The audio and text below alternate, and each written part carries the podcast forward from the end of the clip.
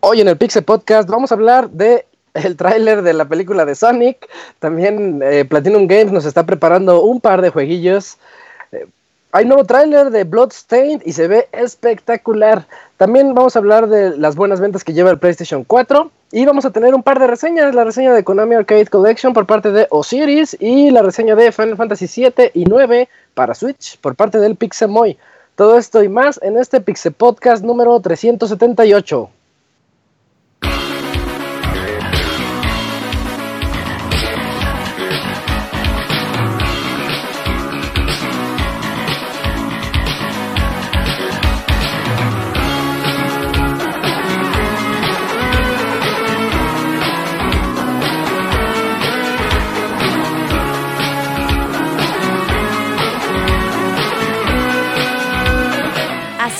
El Pixel Podcast, con la información más importante del mundo de los videojuegos.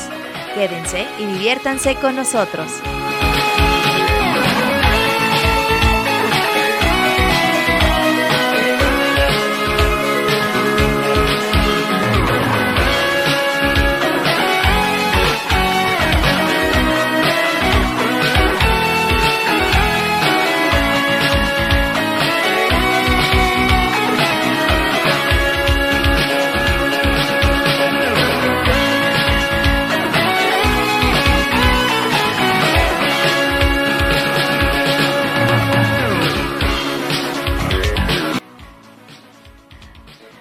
Hola a todos, buenas noches, espero que se le estén pasando muy bien. Bienvenidos a este Pixel Podcast número 378, en donde traemos pues pocas noticias, pero jugosas, llenas de chisme para platicar ahorita en un ratito.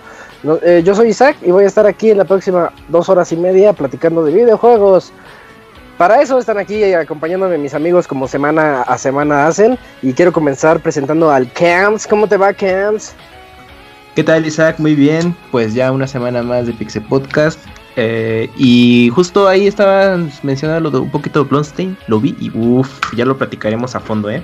Sí, ahorita en un ratito lo platicamos porque se pasó, sí se sí, Sí, sí, sí, es de a la verga. Hay algo, hay algo ahí como que dices, nah. Sí, sí, sí, pero ya lo platicamos en un ratito, pero se ve interesante.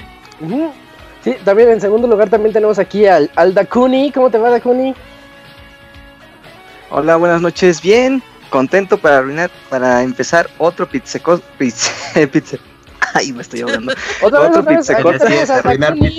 ¿Cómo estás, Dakuni? Bien, aquí contento para empezar otro pizze podcast. Un poco preocupado por la compra de Epic a la gente de Psyonix, los creadores de Rocket League. Una noticia que me dejó estupefacto. ¿Qué dijiste? Oh my god así que inserte carita de Pikachu. Ah. como que, ah, así tal cual. Ah, esa, es otra nota de la que vamos a platicar ahorita en un rato. Y también tenemos aquí al Pixemoy que llegó pues a bastante, muy buena hora. ¿Cómo estás? ¿Qué voles, qué voles, Pixemoy? Qué boles, qué boles. Ahora sí no ando en mute, ¿verdad? Qué bueno, ya no, no hice el Pixamoy de ley. Pero no se apuren, que la noche es joven y al rato va a pasar que me voy a mutear otra vez por güey. Pero sí, les traemos unas, eh, algo de, información interesante. Eh, no será muy variada, pero está muy interesante. Y sí, cierto, ahorita estamos hablando del, tráiler de Bloodstain. Y, híjole, qué bueno, porque andaba yo asustado de que fueran a hacer un Mighty Number 9, pero, ah, parece ser que no, parece ser que la cosa va diferente. Y qué bueno, eh. Sí, va por buen camino. Y por último, y no menos importante, también está el Robert Pixelania. ¿Cómo estás, Robert? ¿Qué onda, estás? Muy bien, un saludo a todos los que nos escuchan. Contento, mes de mayo. Y el mes de mayo ya es como la ventana del E3. Ya va a ser cuando empiecen los chismes, rumores. Y veamos. Y vamos haciendo nuestra listita de qué vamos a ver y qué no. Así que es mes interesante. Siempre mayo se pone bueno. Oye, como que hay muy poquitos leaks, ¿no? Sí. Para ser mayo. Y está bien, mira.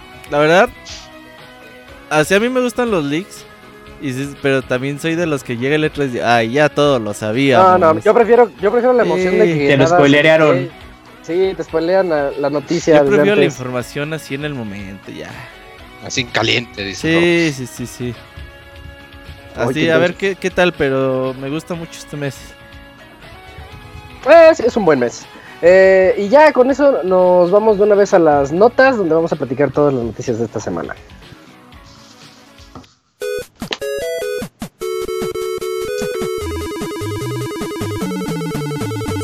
En Twitter para estar informado minuto a minuto y no perder detalle de todos los videojuegos. Twitter.com Diagonal Pixelánea.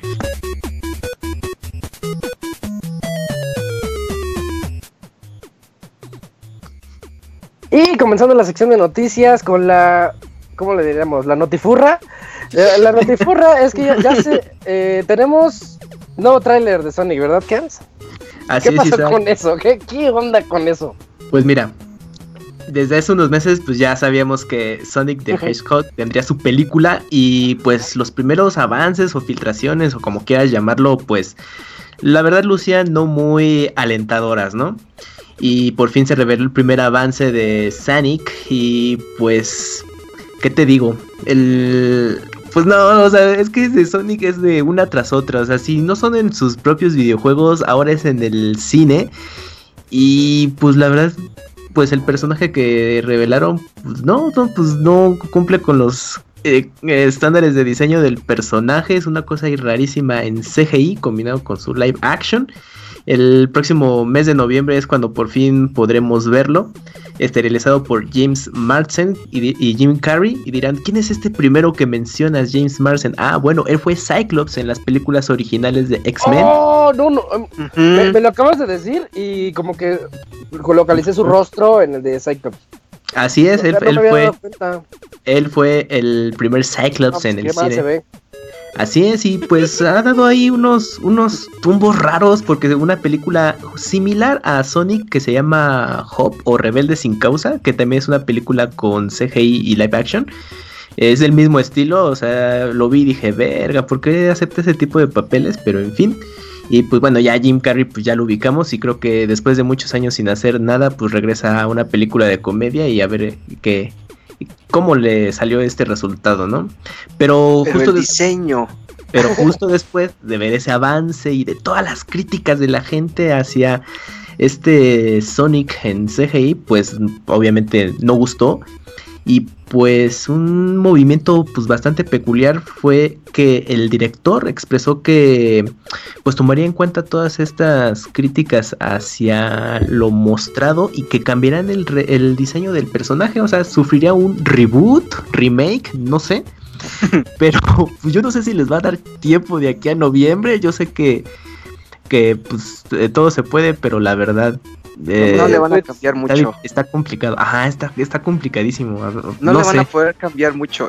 Yo, yo entre mis teorías es A que ver. solamente le van a cambiar la forma de los ojos y las manos. Para mí es todo lo que le van a cambiar porque la Los estructura básica. dientes de leche.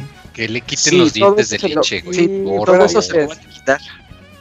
Se le van a quitar lo más feo que puedan porque la estructura básica ya está así. No creo que le puedan hacer otra otro rediseño por completo. Ya está todo filmado, ya está todo estructurado. Sería hacer otra vez pantallas verdes y la mamada. Yo digo que nada van a hacerle cambios ahí a la cara, una, una cosita al pelaje y ya. Pero la, la estructura así toda rara, piernas largas, cuerposote así medio Cuerpiperro. Tosco, ajá, como ves que está muy raro, las proporciones ni siquiera están bien hechas. Están- no, no, no, ni siquiera está bien hecho. o sea, las, las piernas son muy delgadas y su cuerpo es muy gordo, o sea, no tiene, no tiene caso cómo lo hicieron. Obviamente, después de, es- de este avance, pues no, no faltaban los la fanaticada que le sabe a este tipo de, de dise- diseños de personaje y hacían propuestas y decías, "Uh, no mames, ¿qué les costaba? Pero propuestas del muy real. buenas, ¿eh? Así Claro, como en CGI se veían también, así. Ajá, el exacto. personaje, ajá. Muy apegado al personaje porque el, el diseño de Sonic es bastante, pues es muy bueno, o sea, es, es cool, lo que tú- ustedes Mm. quieran llamarlo. Y hacen esta versión en cine, es de, oigan, pues, ¿de qué se trata, no? Y es como Sega también acepta estas cosas. Obviamente, se- todo No ese- el el-. Pues no, o sea, con eso queda más que demostrado. Y, poco después de, de que se mostró el- este avance, pues también, obvio, como está en ventana de estreno Detective Pikachu, le preguntaron al director, oh, pues usted qué opina de, de que van a hacer el, el rediseño de- del personaje, ¿no? Y él, pues él comentó, pues la verdad, si nosotros hubiéramos sido un caso parecido, la verdad, pues no saldríamos a tiempo, ¿no? Porque pues obviamente tiene eh, un tiempo ya plan de planeación para hacer el personaje, las escenas, lo que quieran. Y pues él dijo, pues, o sea, de que se puede, sí, pero pues no, nosotros la verdad no nos hubiéramos echado un volado así. Pero fíjate, la, detective Pikachu, todos los Pokémon están idénticos. O sea, lo único que lo único que se les ve es el reales. pero, sí, son como todos, todos, todos, tienen las mismas proporciones, las mismas facciones. Este, o sea, todo está idéntico. O sea, ¿por qué con Sonic decidieron hacer eso? En el dato de Detective Pikachu que proporcionó el director es que al menos en ese punto que mencionas estuvieron trabajando un año en hacer todo el diseño, que cajara bien, basarse en los eh, personajes reales. Bueno, obviamente ahí de Pokémon Company pues iba a estarle poniendo mucha supervisión, ¿no? Ok, está padre. Mm. Pero en el caso de Sony con Sega es de Sega neto, no mames, es tu pinche personaje con el que te conocen, ¿no? Entonces, no puedo creer que Sega es de, ah, pues hagan lo que ustedes quieran, ¿no? Y me vale madre. Y hasta que ven el pinche avance, es que mire, mire señor, así quedó, así quedó la película, ¿cómo ve? Ah, no mames, si te, si, te la prolongaste con eso. Pues no, no puedo creerlo, neto, no, no es como de Sega, ¿qué haces? También eh, nunca falta, ay, es que ya la gente, ya lo sabemos, la gente se va a quejar por todo. Pero una cosa es de que todos nos quejamos del diseño de Sonic. No vi una sola persona. Y eso fue un fenómeno bien gracioso porque ni una sola persona dijo algo bueno de Sonic. Yo lo vi en Twitter. Ah, ya llegó Robert. Ah, no manches. La va a ver. Pero, no, si está buena después, cuando dijeron, puso el tweet del jefe, el, bueno, el director, este Jeff, Jeff Fowler, y dijo que el mensaje está fuerte y claro, que ya lo entendieron, que le van a echar ganas y lo que tú mencionaste, Camps. Pero ahora la gente se queja, ay, no, ahora van a negrear a los diseñadores, ellos ya habían hecho su trabajo, y que hay de el respeto a la visión del artista, o sea, nada. Nada, nada les parece, sí. No, nada les parece. sí, de chillones todos.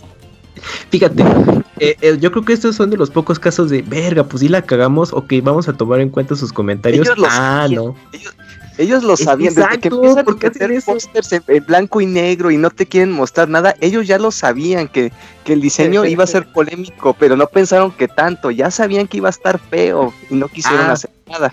Y ahora que mencionas esto de que ya saben de, antemano que el, resultado va a ser muy malo, pues el para que en México llene un poco de las salas de cine, pues eh, recurrieron al Star Talent, que es el Star Talent, pues convocar a personas famosas, eh, ya sea de internet o del espectáculo, pues para que presten la voz a alguno de los personajes y la gente pues se anime a ver, ¿no? Bueno, la voz de, de Sonic en español va a ser de Luisito Comunica. Hola, soy Luisito Comunica, les voy a enseñar a hacer una página web. En el que se ¿Quién diablos es ese? Es un youtuber que... que algún youtuber X. Es un youtuber este, que pues tiene ahí su fama en, en su grupo de fans y la voz de Jim Carrey va a ser la misma que se ha usado en los últimos años, que es Mario Castañeda, que pues ya, ya sabemos que es la voz de Goku. Entonces, pues ¿Pero con no Eugenio Derbez fue la voz durante algún tiempo? No, no, no. No, siempre ha sido Mario, ¿no? Sí, ah, de repente cambiaba otro actor, pero siempre pero, Derbez, siempre ha sido Mario. Ajá. Entonces, como que con este elemento, pues, pues para que se estrene, cuando se estrene la película de México, pues la gente se anime a ver, ¿no? ¡Ay, es la voz del Goku! Y otros, ¡ay, es Luisito Comunica! y entonces ya sí se haga el match. Ay, ay, no. Pero sí, sí, sí, o sea, todo, todo va mal con Sonic, todo. Bueno, el de Goku sí, sí te lo respeto porque él es un actor de. Sí, sí, sí, es actor de. de, no, es cierto, Eugenio Derbez sí dobló un par de películas de Jim Carrey. Ah, mm, a ver rápidamente, ¿cuál, Mois, tienes el dato? Eh, la de Sí Señor y otra que ahorita no encuentro el nombre, pero que la estoy buscando. Sí, señor, pero sí, sí, siento como dices, de que pues ya se traen pues a la voz de Goku y pues ahí van a, querer agarrar gente y pues toda la cosa. Bueno, pero a ver rápido, de como, como de qué va la trama, ¿no? Porque nada más nos quejamos de que si el mono está feo y todo. Bueno, lo que se alcanza a apreciar es que al parecer Sonic pues tiene como, bueno, tiene como de otro mundo, por lo que yo entendí, está en la Tierra y conoce a este, bueno, como un policía de caminos. y, de, ajá, y de alguna manera, pues hace, hace como cosas buenas el, este Sonic, ¿no? Se, se va a encontrar con este policía y, lo que se alcanza a apreciar es que parece que manejan estas cosas de mundos interdimensionales con los aros que recolectas en, el, juego. Ah, sí. Porque se pueden apreciar las escenas. ¿Qué pasó? ¿Qué pasó? estás diciendo que eh, llegó Sonic del espacio, cayó en el baño de una gasolinera, lo encontró un policía y, eh, y Sonic hizo cosas buenas. Se me hace que va por, ahí, por allá. Pero yo creo que de tu, de tu sinopsis. Pues algo así súper extraño. Y, y pues, no, yo tengo, bueno, y Jim Carrey al parecer pues es este Eggman. Y pues bueno, Eggman. Doctor, Eggman y pues va a estar ahí haciendo sus desmanes pues para De hecho ya como que dijeron que va a ser de eso, de que la trama va a ser de cómo pues Eggman va a querer agarrar a Sonic y al final va a acabar tan loco que por eso se va, va, va literalmente a perder el pelo. De hecho la última escena, si te fijas, es de Eggman pues todo calvo. Pero se de hecho, haciendo la, la teoría conspiratoria. Al final. Porque si tú ves esa parte en donde Eggman está calvo, se ve que está rodeado de hongos gigantes. Y los fans los compararon con los ah. hongos que aparecen en el primer nivel de Sonic and Knuckles. Están diciendo, ¡Ah! ya están confirmando la secuela con Knuckles desde el principio. Que está un poquito deschavetado, pero. Llegan a su mundo original del videojuego. Porque pues Sonic tiene esa habilidad con los aros de transportarse. sí, dale, que ahí la haya acabado allá, sí es cierto. Ajá, entonces a lo mejor la mitad de la película se desarrolla en la Tierra y la otra mitad en el mundo de Sonic. Yo espero ver ya la segunda parte. La verdad. Lo, más gracioso, lo más gracioso de esto es que todos la vamos a ir a ver. Mira, yo no. Yo sí, yo sí tengo morbo, yo sí, ah, híjole. Voy a contar mis puntos de Cinépolis. Para que me digas gratis. Pues sí, oye, pues aprovechar mis puntos, ¿no? Y ya no me cuesta nada. Yo sí la voy a ver. Pase lo que pase, la voy a ir a ver porque ya es demasiado el morbo. ¿Y, tú, ¿Y tú qué piensas de ese comunicado que hizo la comunidad furra que se deslindaba de Sonic por completo? Oye, sí, no manches, qué grueso. ¿Tú también te deslindas, Camuy? Yo me deslindo de, todo, todo resultado. Pues, a mí me sorprendió porque, pues, la comunidad. ¿Qué? O sea, ellos que tienen que darle el gusto bueno a Sonic, no sé, no sé. Ahí me llamó la atención. A ¿Tú eres el líder de esa comunidad, Camuy? No, no, para nada. Yo no sabía que había una comunidad que daba valor, el visto bueno a ese tipo de cosas. Pues si hasta estás en convenciones, Camuy.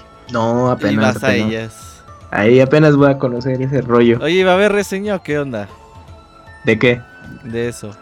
Ah, pues sí, pues sí hay tiempo y el espacio. Claro que sí. ¿Va a haber pues, periscopito? ¿Mande? ¿Va a haber periscopito? Eh, nah, bueno, pues ya veremos si se puede. Deberías. Graba video. Bueno, hago una captura de video. Pues es una cosa bien normal, yo no sé cómo que se imagina. aquí en los baños de la Furricon, a ver qué. A ver qué sale la Furricon. Nada, más he ido a una aquí en, la CDMX. ¿Es normal? Pues sí, va, pues va gente, es muy familiar el asunto, aunque no lo crean. Es como una convención de cómic así chiquita, pero nada más que enfocado a un género en particular, y es, que es la onda furry, y ya, tan tan. Y ¿Eso es un género? ¿No es una filia? Yo lo veo como género, ya si alguien más lo ve como filia, pues muy respetado. es, que, yo nunca lo había considerado como Vamos género. Vamos a Ivanovich porque esta explicación suena muy poco lógica. Bueno, pero de la única... La única que he ido es, pues fue muy normal, es un evento muy chiquito, y ya, pues van diferentes eh, diferente público y pues ya, pues venden cómics principalmente, arte. Que te acompaña la Cuni. Ándale, llévate la Cuni. sí, yo pues sí, ahí está, a huevo. Eso es todo, eso es todo, te rifas. Sí, eh, Pero bueno, de eso fue Sonic, la movie. Eh, sí, dejando atrás esta noticia, pues triste y emocionante al mismo tiempo.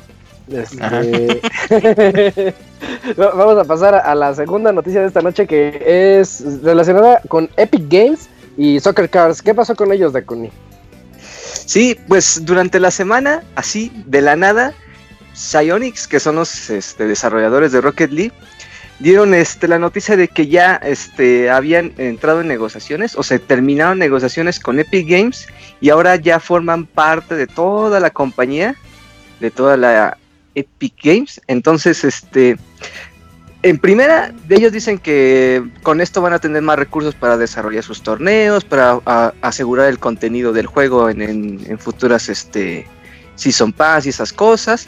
Pero lo que le vino a la mente a los usuarios es, ah, ¿y ahora qué va a pasar con la venta del juego en Steam?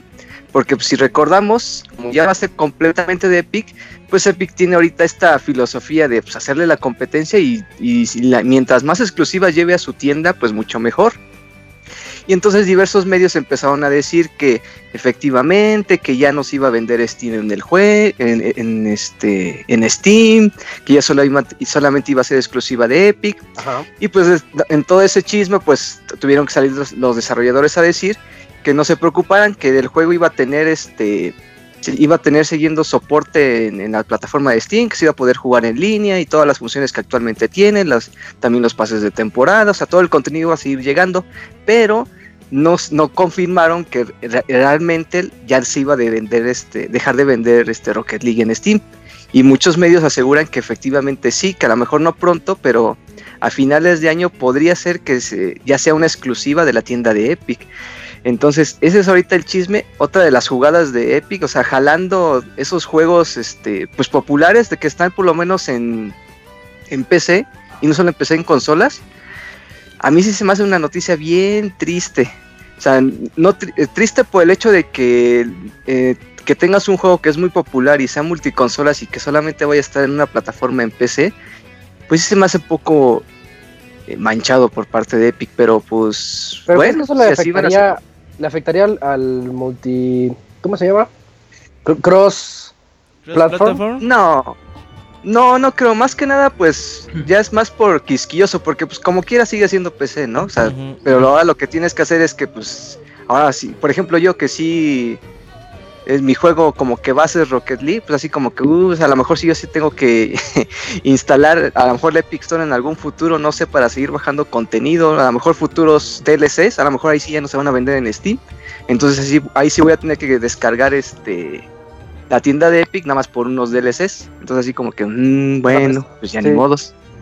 Aunque, Entonces, te pues voy a decir una, como que sí ahí da, da como que señales de que esto sí es plan con maña. Porque algo que mucha gente no sabe, eh, Steam utiliza un, un sistema, digamos, para prevenir este que la gente entre con cheats en los juegos de sus servidores, como Left 4 Dead o Counter Strike, así. Y la compañía que estaba utilizando se llamaba Easy Anti-Cheat esta compañía de hecho les estaba ayudando para hacer el port de Steam cuando hay que hacer ajustes para que los juegos de Steam funcionen en Linux y pues la gente como en Linux casi no hay juegos pues le decía Steam danos games danos, danos juegos y dijeron mero pues sí ya los vamos a empezar a portear y toda la cosa Epic compra esta compañía la absorbe y hace como dos meses o tres meses dice, ¿saben qué? La compañía que nos estaba ayudando a hacer los ports de los juegos para Linux ya no trabaja para nosotros, así que ya los vamos a descontinuar, ya no vamos a, seguir este, convirtiéndolos a Linux. Entonces eso de que no lo van a quitar, no me la creo. Yo aquí sí coincido totalmente de que eventualmente o lo van a quitar o van a aplicar la de que no te van a quitar el juego si ya lo compraste, pero gente nueva no lo va a poder comprar. Esa yo sí te la creo que la pueden hacer y mucho más rápido. Sí. Porque si es plan con mañana, huevo que sí. ¿Y tú qué opinas pues al respecto, Mo? Ya te oyes enojado. No. ¿No? ¿Te vale? No, ando. ¿Cómo, qué, qué, frase usaste, este, Isaac, antes de empezar a grabar? Estoy. Floripondio. Eh, ah, eh, no, no, no. Floripondio? Este. no, de. Ah. Modo Zen. De eso, de desahogarte para no llegar a presión. En inglés, ¿cómo es?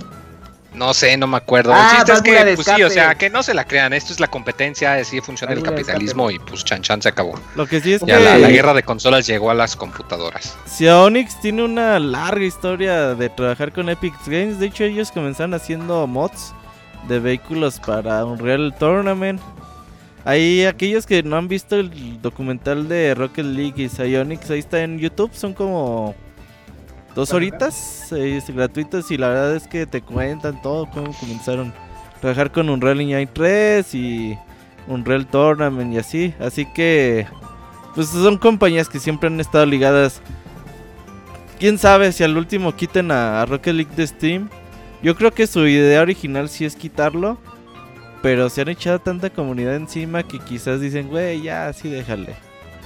Ya no ocupamos mala publicidad o quizás ofrecen algo de que si tienes el bueno, que te lo decir de que te, ofrezcan el juego gratis si tienes tu juego en Steam, pero para hacer eso tendrás que vincular las cuentas y pues igual Steam como que no no, no pues estaría dispuesto a apoyar. Bueno, quién sabe. A ver cómo lo hace. A ver qué pasa. ya veremos qué onda con este con estas broncas que traen ahorita, porque también la Epic, Epic Games Store está medio feita. Entonces le falta crecer mucho. Mm, en otras noticias, también tenemos el chisme de que Platinum Games está trabajando muy duro CAMS. Sí, Isaac, pues resulta que no solamente tienen los proyectos que ya conocemos, sino que también tienen dos juegos ahí preparándose. Según el sitio de Video Games Chronicle, entrevistó a Atsushi Inaba, que es el líder de Platinum Games, y pues comentó que pues varias cosas, entre esos los juegos que están ahí ya en desarrollo. Eh, mencionó un poco de Bayonetta 3, que el desarrollo pues va bien y que tendrá un cambio comparado con las dos entregas anteriores. Y que bueno, obviamente tienen estos juegos en desarrollo y que aún pues no se han anunciado. Y que pues veremos si en el transcurso de este año lo estarán pues mostrando algo, no sé, C3 o Tokyo Show, aunque esto yo tengo la teoría que quizás se van a esperar hasta Tokyo Game Show, eh, si es que tienen algo como muy prematuro todavía. Y pues que Platinum también ya desde hace un tiempo estaba buscando hacerse su publicación de, de juegos, eh, lo cual ya, bueno, ya habían mencionado y pues aquí lo volvió a comentar, de que todavía pues están con, eh, con ese objetivo en la mente y pues tener control de estas franquicias que van saliendo, ¿no? Ya originales. Porque pues eh, de momento están trabajando, bueno, Nintendo publica al menos Bayonetta y algunos otros juegos. Y, o One Square Enix, ¿no? Con el caso de, de, mm, Nier, aunque pues es creo más desarrollo de, de Square Enix.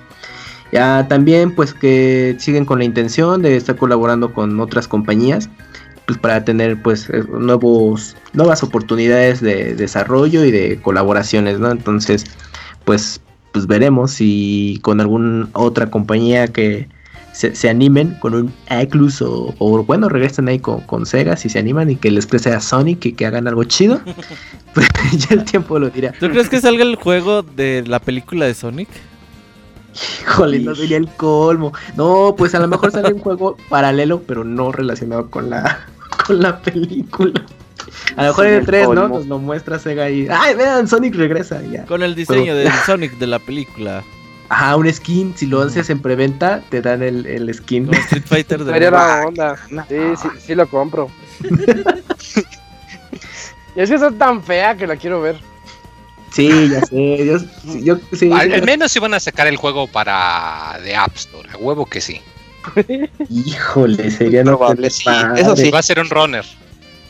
Ah. feo y horrible, como Temple Run y vas a ver las piernas de Sonic todas musculosas por detrás, las piernas de humano, guácala. Uh, bien Toda su cara ahí en el iconote ahí para que veas que es la de Sonic. Sí, y va a estar parodiando el icono del primer juego de Sonic, pero ahí la cara toda fea. Y con los dientes así. Ah. Y si no, va a salir el juego pirata del usuario y ahí va a estar. Sí, a huevo que sí regresando a lo de los juegos de Platinum, creo que, creo que para, para no desviarnos tanto, es que ahorita estaba checando. Tiene, supuestamente hay un juego que se llama Grand Blue Fantasy. Really. sí, que es para PlayStation 4. Y ese todavía está en, en, desarrollo. Creo, creo yo que ha de ser uno de estos dos juegos. Y pues tienen otro proyecto, pero es para iOS y no creo que ese sea. No, porque ese juego, o sea, como que ese juego nomás hicieron el sistema de combate, pero hasta ahí, de hecho, anunciaron hace como un mes que ya no estaban trabajando, o sea, que habían trabajado en lo que les tocaba de ese juego y ya el resto lo iba a hacer la compañía dueña. Entonces tiene que ser otra cosa aparte. Oye, Moy, ¿y tú, tú podrías incluir en esos dos juegos Babylon's Fall? Que es de Square Enix. Es que no hemos oído nada. Es que dijeron juegos sin anunciar, este ¿eh? Bueno, sí. Bueno, pero Grand Blue Fantasy, ¿se habían hecho algún anuncio de que estaban trabajando en ese? Sí, sí. Y ya ah. anunciaron que ya acabaron la parte que les toca. No, pues. Pues ahora sí que sí están chambeándole mucho, ¿eh? Sí. Oye, pero dicen que tienen un juego ¿Mm? que va. que trae cosas que nadie nunca ha visto jamás. Dice, ya sé que todo el mundo dice eso, pero en realidad esto es algo que nadie ha hecho nunca jamás. Así que, ah, ¿sabe? ¿Qué están haciendo? cualquier compañía que regresa Camilla, ¿no? que están mintiendo, pero Platinum Games, híjoles. Después de lo que hicieron con Nier Automata, yo sí les puedo creer algo así. Tal vez no será... Tiene historia de muy, muy buenos juegos. No solo Nier. Así que No, sí. pues desde sí. que eran Clover, ¿no? Sí. Clover Studio. Sí. Bueno, si te vas muy atrás, pero sí. Sí, no, Clover ya es ir de muy, muy atrás. Sí, pero yo, yo me refiero a que Nier- a mí me sorprendió demasiado en la- hace dos años que jugué Nier Automata el hecho de que me, me cambiara tanto la jugabilidad a la mitad del juego y te sacara cosas así bien, pues en ese momento yo la sentí muy random, pero después Ok. toman lógica.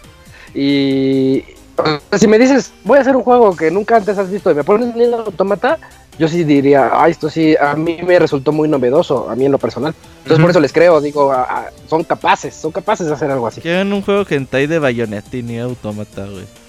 Uff. Género furro. Ahorita que Bayonetta Cross Furry, güey. Ah, pues Bayonetta hace que tiene un skin, ¿no? De Star Fox. Se le ve horrible ese traje. Sí, sí. No se ve chido, no se ve chido. Pues sí, entonces, bueno, entonces digamos que son, o sea, esos dos juegos que están sin anunciar, más los que mencionamos de Gran Blue y de Pavilion's Fold, entonces Ajá. pues tienen, Más pues que están están terminando mucho. con Nintendo. El, Astral ah, Chain. Astral Chain, sí, que ese ya prácticamente ya está listo, ¿no? Pues sale este mismo año. Mm, Oye, pero me asusta un poco eso que diga que Bayonetta 3 va a tener un cambio de diseño en el proceso basado en la experiencia del desarrollo del 1 y el 2. Pues me imagino que, Como, como, Como que- ¿a qué Nier, se que, se refiere más en el de desarrollo del juego a cosas. en el trabajo, Ajá. o sea, Como a diseño de nivel, algo Ajá, no, o sea, no creo que se refiera a cambios sustanciales en gameplay y en diseño de nivel. O tal vez ahora esté calva. Es que me quedé pensando en lo que dijo Isaac con Nier Automata y si es en ese giro con Bayonetta 3. Bueno, no, no sabemos, es pura Mm. especulación, pero que pueda ser algo así que digan, ah, la verga, esto qué Pues sí, onda?". podrían retomar todo lo aprendido y y ir combinando así una mezcla medio extraña, ¿no? A lo mejor ya encontraron el, ay, mira, no, no habíamos visto que podíamos hacer esto con todo esto. Exacto, porque Astral. Chain, eh, pues a mí me remite un poco a Nier, el, el aspecto de gameplay, un poco. O sea, ahí se ve que tomaron cosas de lo que hicieron con Nier. Y con Bayonetta 3, pues podría pasar algo así, ¿no? De que digan, oye, pues hicimos todo esto, pues podemos darle como una. Pues renovar, ¿no? El, el concepto del juego. Porque en teoría podría ser ya hasta el cierre de la trilogía de Bayonetta. Entonces, pues igual ya echan toda la carne al asador con la serie y, y, pues puedan sorprender. Además, no han mostrado nada de, de este juego, salvo el teaser de Ajá. hace un año, año y cacho. Lo que sí es que por ahí una vi un mensaje de una persona que dice, ah, qué bueno que ya Platinum Games quiere hacer- publicar sus propios juegos. Así Bayonetta ya será multiplataforma. Ah, No. O sea, Bayonetta No, sigue Bayonetta siendo de de Sega. Sega, sí. De Bayonetta hecho, es de esa es la Ah, razón por la cual, una de las razones por la que quieren hacer, porque saben de que si quieren hacer una secuela o algo, de hecho hasta pusieron como ejemplo Bayonetta, que nosotros queremos hacer Bayonetta 3, pero no era tan fácil de, vamos a hacer Bayonetta 3, sino que tuvimos que hablar con personas, y hacer llamadas, y estar en el lugar correcto, en la, en la hora correcta, y hacer un protocolo, y o sea, tampoco. Muy bien. Bueno, ya veremos. Eh, sí, Vanquish otra 2. vez. Vanquish 2. Oh, no estaría mal, no estaría mal. Y el Mad remake de World. Vanquish 1 para Switch. Oh, Mad World, yo nunca lo jugué. Vanquish ahí en lo Switch sí tengo lo sin vería, abrir. Está Sí. chido, Camuy. Mm, Pues, A mí me ¿Es- gusta- ¿Es, es el juego violento ese? El de Ajá, Wii, el de blanco, y negro. Sí Ujú. está bueno, sí está bueno. Sí está bueno. Ah, y- O sea, y está padre porque como todo es en blanco y negro y nada más La eh, sangre roja. la sangre es roja, entonces lo hacía interesante con el Wiimote. Oye, Camps, pero ¿no crees que ese juego, si no hubieras ten- si no hubiera tenido ese arte, tal vez no hubiera estado tan bueno? Pues es que era el punto justo de, Sí, de, em, su atractivo, pues, de que, ah, mí- no a mí sí me gustó. es blanco y negro". a mí sí A me mí me- gustó, pero creo que es por eso, creo que es porque se veía diferente y era algo muy, muy cool. Es que yo creo que sí, si lo retomas vas a decir, ay, no estaba tan chido. Ey, Como Just for Gemini, yo sé que muchos lo jugaron y dicen está horrible. Yo tengo un buen recuerdo, pero no lo quiero Quédate volver con a él. jugar. no, quédate con él. Exactamente, por eso puede que Mad World pase con algo así. Pero, mm, pues no sé, estaría bueno ahí checar un Mad World en... Ah, pues no hubo una versión HD. Ah, no, el personaje. No, no. Aparecía en un juego de Anarchy Reigns, Oh, que era mira. como un tipo Power Stone de, de Platinum, más o menos. Y tenía el personaje principal de Madworld como invitado. Power Stone, Gotti. Sí, uff, está bien padre. Pinche bueno, eh, hablando de mejoras en videojuegos y todo eso, yo les traigo la noticia de que ya tenemos de entrada nuevo tráiler de Bloodstained, Ritual of the Nights. Y también ya tenemos fecha de, lanzamiento que va a ser el, el 25 de junio para Switch. Y una semanita antes, 18 de junio, para PC, Xbox One y Play 4. Así que ya estamos a pues un mes, una semana, cinco semanitas de que salga el juego. Pero lo importante de esta noticia es el tráiler que nos presentaron porque fue un efecto... Todas las notas de hoy tienen que ver con Sonic. Fue un efecto Sonic the Movie en el que en el mismo tráiler al inicio pues comienza así con la acción y se ve, se ve bonito y y empieza a salir como que comentarios de YouTube o comentarios de Twitter, así que empiezan a así insultando. Comentarios mentadas del Moy de, ah, esto ya pas juego. Y, por eso le tardan tanto. Todos diciendo que el aspecto estético como, como que no se ve bien, que si estaba dormido el director de diseño, qué fue lo que pasó. Y ya que se llena la pantalla y en, y en eso sale, ¿cómo se llama? Igarashi. Igarashi. Sale Igarashi Así como si, como si fuera Drácula bebiendo vino tinto. Y dice, aquí sí los escuchamos y tomamos acciones al respecto. Y pasa, avienta, avienta la copa y se, y se ve, así se veía antes, así se ve ahora. Y el cambio gráfico que, que tuvo Bloodstained para, para este nuevo tráiler, bueno, para el juego ya la versión final, es algo espectacular, Moy. Yo, yo digo que hubo ahí, hay truco. Hay algo detrás de esto. El truco. Yo digo que lo hicieron a propósito, que todo este tiempo estaban utilizando un, un, render o un estilo gráfico de, de alguna fase más temprana Ándale. Y, lo estaban haciendo a propósito para generar este tipo de, respuesta, de que pues, la gente dijera que no y luego decir, ah, pues saben que sí está muy bueno. Porque no creo en realidad que hayan corregido tan rápido. Considerando que el juego, la cantidad de retrasos que ha tenido, no te creo que hayan sido capaces de aumentar el estilo gráfico tan rápidamente basados en la retroalimentación que ha recibido durante el último año. Estaría muy difícil, como que no me la creo. Pero qué bueno se ve el juego, ¿eh? Ajá. Bueno, yo sigo con la. más brillantes. La vez, pasada les dije que el, gameplay lo notaba un poquito lento. Justo eso te quería comentar, Isaac. Ajá, sí que... Perdón que te interrumpa, pero es que ahorita bien, bueno, justo poco antes de empezar el podcast vi el avance y también me sorprendí de, ah, no mames. pero el, el gameplay yo lo noté como más lento, como pesado comparado con la serie de Castlevania, bueno, Metroidvania, ¿no? Como ya lo conocemos. ¿No, te parece que sí se ve como el personaje que avanza un poco pesado, una cosa así? Sí, sí, sí, precisamente sí? la vez pasada que platicamos de Bloodstained, ya, ya, tiene como dos meses creo, yo les dije eso del tráiler anterior, que yo noto como que, como si, como si estuvieras jugando Castlevania Drácula X, que, que se ve el personaje así como tosco, como que va caminando, da los latigazos y sigue así caminando y nunca corre. No sé, no sé cómo explicarlo, pero así es como veo a Bloodstained. Todo se ve hermoso y se ve muy bonito, pero la jugabilidad, digo, uy, me sigue causando ahí como, no sé, como que sí lo veo un poquito lenta. Pues, pues tal vez se siente lento, pero a lo mejor en dinámica a lo mejor se, se juega bien, no sé. Es que es, muy difícil luego ver esa velocidad y luego ya acostumbrar sin que te des cuenta. Es que cuando yo puede ser, ¿no? Cuando veía el, el, video de justo que mencionamos en el que te ponen los primeros minutos cómo se veía y con los comentarios dije, ah, pues sí se ve el movimiento lento. Y cuando ya te hacían la transición al, a lo que va a ser la versión final con el cambio gráfico totalmente distinto, dije, no, pues ahorita yo creo que se va a ver más ágil el mono, lo que quieras. y dije, verga, se ve igual. Y entonces como se ve espectacular, se ve muy bonito, pero el mono se sigue moviendo igual así. Yo justo esperaba eso, Isaac, cuando estaban haciendo la transición dije, no manches, se ve súper bien. Y ahorita el mono como saltaba lento, dije, no, ahorita va a saltar en chinga, vas a hacer combos rapidísimos. Dije, no, se mueve igual el pinche personaje. Entonces sí como que tengo un poco sentimientos encontrados de, se ve, se ve muy bien, o sea, la verdad es que si dices, ah, oye, pues me da una mejor impresión. Pero el gameplay puede ser ahí clave, ¿no? De que, uy, ¿por qué se ve así? No sé, para estos tiempos ya tan modernos de los juegos de ese estilo ya son como muy acelerados. Y yo esperaba algo así con Bloodstain, no sé. Sí, porque hasta se ve, hay, unas escenas donde se ve que está saltando y se ve el salto así como en cámara lenta, así de, ah, el salto pesado. Y yo pensé que ¡pum! rápido, 60 frames por segundo, ¿no? Así. y yo dije, bueno, nada más lo, se ve más bonito. No, pero qué bueno, ¿no? Que, que pusieron atención a, a los comentarios de la gente y que pues le, sí le echaran más ganas. Que a lo mejor y sí es lo que dice Moy, de que bueno, sacaron los primeros trailers ahí con lo que tenían al inicio y ahorita este fue para generar esa impresión de, de que, oh, no, qué bonito, ya, ya lo lograron.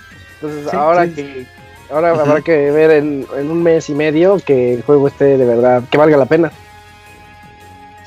Pues sí, pues bueno, ya no falta tanto. Pero sí, sí, sí le tengo interés. Nada más que ya, ya lo estaremos probando para que nos sorprenda y Garachi. Sí, día uno, ¿eh? Yo, yo sí lo quiero día uno. De hecho, el anterior Bloodstained, porque este es Ritual of the Night, que es el que se parece a Symphony of the Night.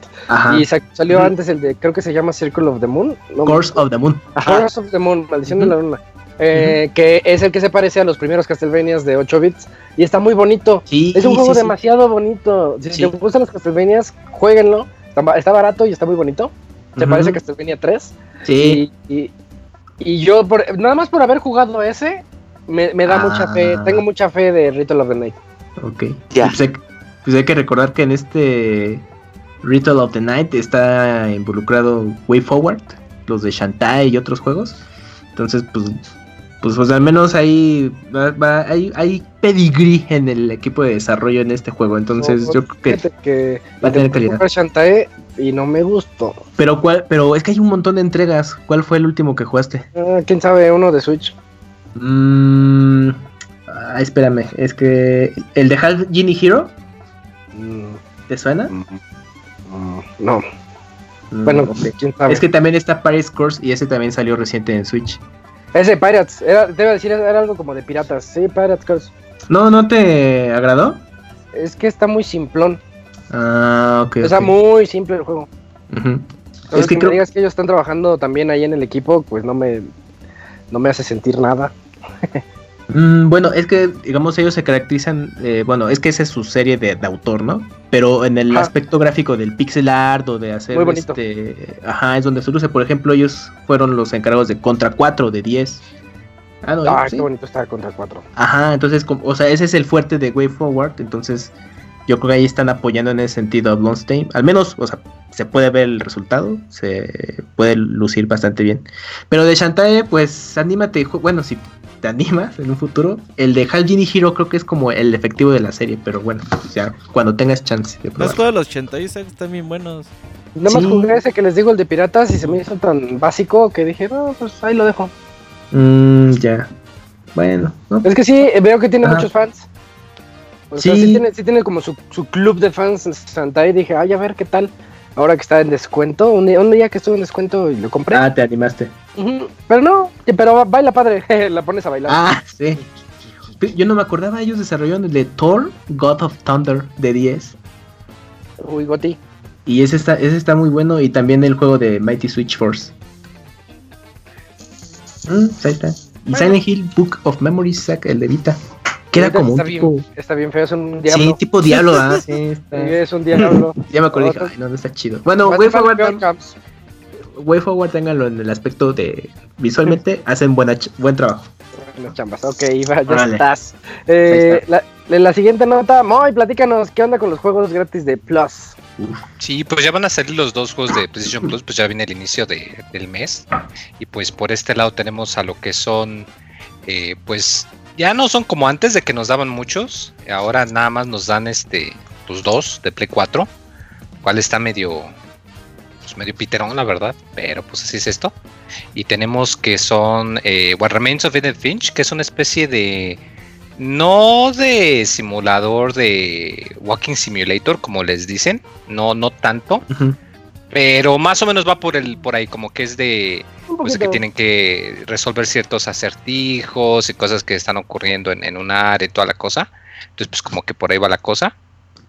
Pero el otro juego, eh, ese se juega en primera persona. Y de hecho tengo entendido que sí está más o menos interesante. Yo, lo cual es... yo, sí, yo sí ya lo jugué dos veces. Dos veces. Y está buenísimo. A mí me gustó un montón Edith Finch. De hecho, el, el que lo reseñó fue el abogado. Y él también lo defendía un montón, un montón, hasta que yo lo pude jugar y dije, sí. La historia está muy buena, te hace pensar un montón de cosas así. Es que habla mucho sobre, eh, sobre la muerte y cómo, cómo lidiar con ella. Tal vez, tal vez ese podría ser su tema. Entonces es muy buen juego. ¿Cuánto dura Isaac? Eh, te lo echas en unas 4 horas, 3 horas y media. Ah, Tal vez porque tres horas. yo un- lo una vez un endgame te- y te lo echas. Sí, yo, yo lo compré hace como un año, no lo he jugado. Y sí tengo muchas ganas de... Y con esa duración en un sábado te lo avientas. Está muy bonito. Sí, muy bonito. Qué padre que lo dieran. Sí, el otro juego que están anunciando es también uno muy bueno, eh, que se llama Overcooked. Overcooked. Es una especie de... De Cooking eh, Simulator. es, es como una especie de... De. Como, imagínate como un Mario Party, pero cooperativo. Ajá. aunque De suena cocina. un poco raro. Eh, el chiste es que pues tú controlas a, a un cocinero, aunque lo ideal es que se pueda jugar pues de hasta cuatro jugadores. Sí. Y pues tienes que andar ahí haciendo los encargos que te van mandando. Y el chiste es que pues obviamente El tiempo. entre más personas lo juegan pues tienen que hacer ciertos cambios pues de que te digan de que no pues sabes que eh, que uno se encargue de preparar este plato, que esta otra persona se encargue de hacer esta otra cosa. Y se vuelve poner muy divertido. El único detalle es que el primer juego no tiene multijugador en línea, lo cual pues sí duele un poquito. Pero aún así es una excelente opción, la verdad. Es un juego muy, muy divertido. Si tienen con quien este, pues, meterle algo de un, un buen ratote de diversión. Y pues los dos juegos este, se me hacen interesantes, como que comparado con lo que tuvimos el mes pasado, que sí estuvo medio chafa. Creo que fueron con en Exiles y otro juego medio X. The tengo entendido. The Surge. Estuvo mediano. Sí, o sea, estuvo bueno. O sea, tuvo. Pero pues obviamente en otros meses hemos tenido mejores cosas. Pues de Mm, hecho. sí. Claro. El, el mes anterior habíamos tenido el Metal Gear Solid 4 para Play 3, ¿no? Entonces, pues, como que sí se siente mucho la, la diferencia. Pero, están bien, o sea, me agradan estos juegos. también, ajá. O me gustaría que le bajaran el precio al Play Plus porque 60 dólares al año nomás por los juegos comparado No. al antes que teníamos 6. Y el servicio en línea y. Compa- ya. pero comparado antes que teníamos 6 juegos, pues como es que el, el pero plus no es que te ¿no? regalen juegos, es jugar en línea. Es un extra. Ujú. Mm, sí y no, o sea, sí, pero estás de acuerdo en que el mayor atractivo del Plus para muchos es que te da los juegos gratis y muchos consiguen el Plus por el juego gratis, no Pero jugar en de línea. estos juegos gratis, la verdad, mm, pues que son dos por eh, mes, son 24 juegos al año, muy. ¿Qué son? ¿Cinco? Por eso, pero estás de acuerdo en que antes eran 6 al mes y eran distribuidos en tres plataformas. Y ahora Pues son dos, antes, nada más en no, ya antes, antes los doritos valían dos pesos, Moy. Ándale, sí, ya, está cuentan más. Vives en el pasado, Moy, no vives en el pasado. Yo me acuerdo cuando los rancheritos costaban 50 centavos y pagabas con moneda de Uh, 500 Güey, con pesos. un billete dos todavía comprabas coca en bolsa y tus pixerolas. Puro viejito aquí. Sí. Pizzerola. Por cierto, estamos invitando a la gente que nos diga qué edad tienen para saber si el contenido que damos en este podcast es correcto de acuerdo a la edad. Sí, sí es cierto. Escríbanos podcast.pixelania.com y díganos su edad. Díganos si es mayor de edad. Si que pueden, de hecho hay un, su hay un par que pasaporte. sí. Ándale. para ver si es cierto. Oigan, yo siempre he dicho que ahorita que hablamos del Overcooked, eh, ese juego tienen que jugarlo a fuerzas con su pareja. Y si sobreviven, o sea, si si no se pelean, es amor del bueno. Pero ¿y si se pelean, Ya déjense y búsquense No, pues ya. Oh, lo va a bajar Gerson y Camuy jugando, güey. Digo, Gerson y Moy, perdón. Gerson y Moy. Sí, de- de- de- Sí, sí, sí. Eh, sí, que lo juegue canció Gerson y. Moy, a ver si es el bueno. Ándale, muy, ahí está. Eh, bueno el y bueno, ¿eh? Sí, sí, está, está Sí. padre, de verdad. eh, Es, es local, pero sí, es que ese es un juego de andarse gritando. La cebolla, la, la lechuga, el jitomate, pícalo, asa la carne. Y, pero son, Sí, se gritos bien como- caótico. Sí, y el caos se pone bien padre. O si, si asas de más la carne, se empieza a incendiar y alguien tiene Ah. que ir por el, por el, extingui- por el extinguidor. y- sí, y está muy chistoso. Es un juego muy gracioso. Tiene mucha personalidad. Oye, pero Eh. si no le gritas a tu pareja es que estás mintiendo, ¿no? ¿Cómo, cómo, cómo? O sea, es que en realidad si no hay gritos es porque el otro está fingiendo ser feliz y la verdad es que no es cierto. sí. Eso sí, es verdad, tienes que gritarle. pero ahí se ve si aguantan los gritos o no se aguantan los gritos. y, y, bueno, la, última noticia de esta noche nos la va a decir el Moy, de que hay, hay broncas en Riot Games, ¿verdad Moy? Eh, sí, algo muy grueso que, bueno, está pasando últimamente y es que pues las... Pues ha habido muchos reportajes de compañías que pues no están tratando muy bien a sus empleados que digamos y toda la cosa y pues ha resurgido pues de que no lo están tratando bien, que lo están forzando a trabajar pues eh, demasiado tiempo, demasiadas horas extras, cosas como esa. Y pues ha estado saliendo en que pues él les ha tocado a varias compañías, ya le tocó a Blizzard, eh, le tocó a Bethesda hace algunos meses, pues ahorita la que le tocó fue a Riot Games. Ahorita están con el problema de que durante los últimos meses ha habido muchos problemas por eh, pues discriminación de pues a las mujeres que trabajan ahí, de empleados que pues los forzan a trabajar mucho, de que se quejan o algo y pues en vez de resolver el problema pues los corren o, le dan un ascenso a la persona que pues los está agrediendo, entonces pues hay mucho descontento ahí. Y el detalle aquí es que pues el día de hoy los empleados se pusieron digamos de acuerdo y dijeron este, pues que ya que querían solucionar las cosas, que no se iban a esperar y que si no pues iban a eh, le dicen walkout en inglés, o sea que iban a hacer paro de labores y se iban literal a salir caminando afuera de, las oficinas de Riot hasta que fuera alguien a hablar con ellos. Y, pues la cumplieron. Ya muchos, más de, de 70 empleados salieron a literal a mitad del, turno laboral. Y dejaron de trabajar y pues demandando pues que querían cambios. Y esto sobre todo pues porque hace una semana salió un reportaje eh, otra vez de Kotaku, que está un reportero muy vivo con estas cosas, y, que descubrió eso, de que allá tienen un tipo de... algo así como aquí cuando tú firmas tu contrato que te hacen firmar tu renuncia por adelantado, que según es ilegal, pero pues todos los lugares lo hacen. Eh, allá hay algo que se maneja como una cláusula de no arbitraje, que básicamente lo que dice es que si hay algún problema que tú tengas con la compañía, tú accedes a que no los vas a demandar ni a hacer ningún proceso legal, sino que vas a, llegar a algún acuerdo, o sea, con ellos de la compañía, o sea, dentro de la compañía. Esto obviamente pues le da todas las de perder al trabajador y pues es una manera en la que detienen las pues las pérdidas que la compañía pudiese tener. Y entonces uno de los mayores aspectos que quieren es que quiten ese tipo de, de terminología, de cláusula, porque si de por sí el lugar está muy malo para trabajar, y encima no los dejan pues buscar ayuda o nada por afuera, pues obviamente la gente está muy, muy, muy enojada. Y pues como que esto ya va, como que ya son demasiados casos en los que esto ocurre en algún estudio y pareciera que va siendo más la regla y no la, la excepción, lamentablemente. No sé tú qué piensas al respecto, Isaac. Oye, Moy, ¿tú de casualidad leíste el artículo de Anthem? Ese que, hicieron ahí en Kotaku. Sí, sí, de hecho, o sea, es lo que me refiero a Kotaku. Hay un reportero en especial que como que está muy Se metido en, todo esto por porque pues eh, por, todo eso eh, tengo entendido que escribió un libro o algo y pues se enteró y pues han estado intentando eh, investigar. Sí, como dices, de que sabían de que no iba a funcionar, de que tuvieron que reiniciar el juego muchas veces, de que dicen los rumores que Dragon Age Inquisition vendió tan bien que pues les dio la idea de que pues, no importa que el juego esté malo, con que la aviente suficientes horas hombre, va eventualmente va a llegar a ser bueno. Pues, como que los trabajadores saben que así no funciona la cosa y que Anthem es la prueba de ello, entonces pues está muy, muy, muy grueso esto, chavos. De, hecho, entrevistaron eh, en ese mismo de Anthem, entrevistaban a unos, a un par de los, de los desarrolladores, eh, de los programadores, perdón, y ellos dijeron que eh, pues dentro de su grupo decían, ojalá no tenga éxito Dragon Age. Porque, si, no, Dragon Age van a creer que funcione, lo vamos a tener. Sí, tuvo éxito.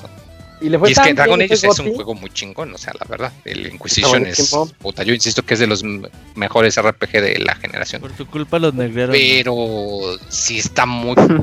pues se siente muy gacho eso de que los igual hay quien dice, nah, pues qué importa, pues que los despidan y contraten más. Y no, chavos, así no funciona, porque luego llega el punto en el que pues ahí tienes a, su no todos son como el Kojima de que sí, lo, lo corrieron de Konami, pero ahí tiene su, ya tenía chamba. y su chamarra y quién sabe qué, y tiene dónde sacar lana, y luego pues Sony lo papache toda la cosa.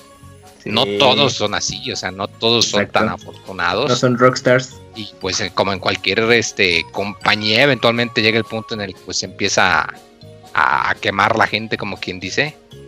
Y pues qué triste, ¿no? Y, a ver qué otra compañía sale en las próximas dos, tres semanas. No me sorprendería que salgan con tanto aviso y noticia últimamente de que saliera otro también y que digan, pues que saben que aquí también... Los de Minecraft.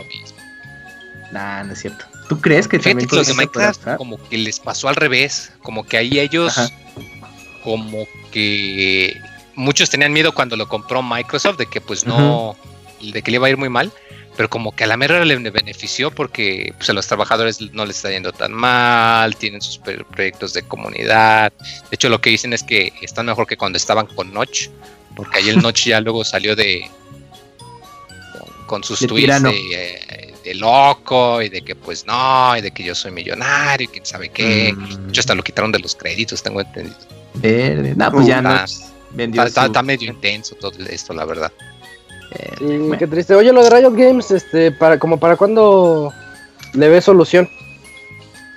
Pues tengo entendido que los de las directivas ya habían dicho que iban a, a, ¿Ah, estar trabajando con ellos. El problema es que pues la respuesta que ellos daban es que sí, vamos a hablar con ustedes en privado, uno a uno, y pues les todos obviamente dijeron, no, güey, no, o sea, tienes que ser transparente, tienes que decirnos. Recuerden, una mano lava a la otra. Pues exacto. Oh, ya. Bueno, sí, eh, de, hecho está, está muy extraño esto. A ver, a ver qué sigue después con las noticias de que explotan a, a los programadores, porque de hecho también había un argumento que decían, si estás haciendo el trabajo de tu vida, pues no te quejes, ¿no? Pero tampoco va por ahí el, el asunto. ya, lo habíamos hablado hace un par de semanas, cuando a veces de que pues, gente que trabaja semanas de 100 horas, ahí por oh, mucho que te paguen llega el punto en el que ya no vas a poder y, ay no, a medio eh, De acuerdo, sí, ya estaremos con más noticias de esto. Y, y ya, terminamos la sección de noticias. Eh, pues les recuerdo nada más que vamos a tener ahorita las reseñas de Konami Arcade Collection por parte de los Iris y de Final Fantasy 7 y 9 para Switch por parte del Pixemoy. Ahorita regresamos, vamos a escuchar el medio tiempo musical y regresamos a la sección de reseñas. ¿No?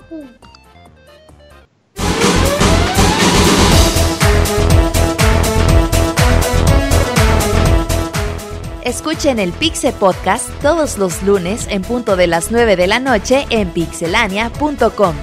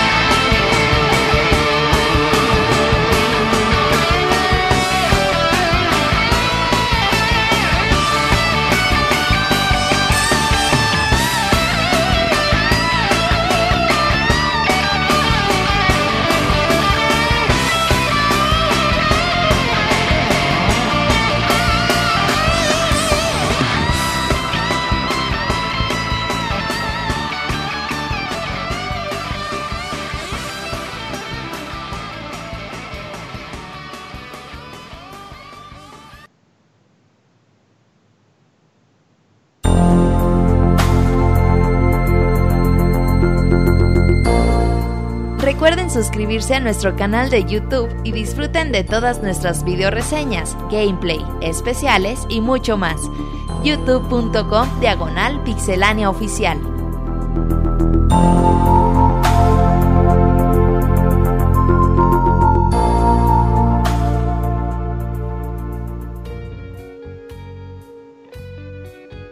Ya regresamos de este medio tiempo musical en donde tuvimos música de. ¿De qué era, Robert? ¿Kingdom Fighters? Del Tri. Parece De- rola del del Tri. no, de hecho, cuando empezó yo creí que era Crash Bandicoot porque así hay una tonadita que así empieza. Dije, ay, no, esto no es Crash Bandicoot. A ver si para la otra semana ponemos algo de Crash. Ahora que va a salir el, el de carritos. Era tema de Uy, Fighters. ese tema juego. de, de Shingo. Cof. Ah, pues estaba bueno el tema. Sí, son buenos. La, la, música KOF era. Va. Y ya tenemos por ahí a, a los Ciris. Ya, ya. Uy, hola Osiris, ¿cómo estás? Buenas noches. Amiguitos. Hola, buenas noches amigos, ¿cómo están? Saludos a la pista banda. Todo bien, todo en orden aquí. Eh, que jugaste Konami Arcade Collection. Sí, Isaac, fíjate que jugué Konami Arcade Collection Anniversary y es una compilación de varios juegos clásicos de navecitas que está muy muy bueno. Ah, ¿a poco Obviamente. son puras naves? Eh, la- son nueve juegos, son eh, siete, perdón, eh, juegos y, y uno de es el de Castlevania. Ahorita te voy a ir mencionando ca- cada uno, Va, pero va. pues, el más del ¿qué? ochenta y tantos por ciento son naves. Y, y bueno, pues en esta compilación lo que Konami nos quiere dar es una eh, una, un paseo a través de la historia de sus, de sus arcades más, más famosos de naves. Porque recordemos que tiene muy, muy buenos arcades de, de plataformeros, por ejemplo, como el Contra y algunos, algunos otros, pero, eh, pero en este caso, pues la mayoría son, son naves. El primer juego que, que trae es el primer juego de arcade que desarrolló de naves que se llama Scramble. Scramble, yo creo que se pronuncia Scramble. Eh, es, el, es el jueguito que, que fue, digamos, en el que se inspiraron posteriormente para hacer toda la serie de Gradius. Y pues es un juego de naves de scroll horizontal, donde vas avanzando por una serie de, de terreno accidentado y, conforme vas avanzando se te va, se te va acabando la, la gasolina, el combustible y tienes que ir, este, aparte de, de matar a todos los enemigos que te van apareciendo, eh, vas a ir recuperando, tener que recuperar tu, tu combustible porque si no, pues caes. Este, pues es un juego ese muy, muy básico, está muy, este, con, con los controles muy sencillos, nada más tienes tu botón de disparo y al mismo tiempo lanza una pequeña bomba, un pequeño, sí, pues bomba, no misil, una bomba hacia abajo, este, en trayectoria así parabólica.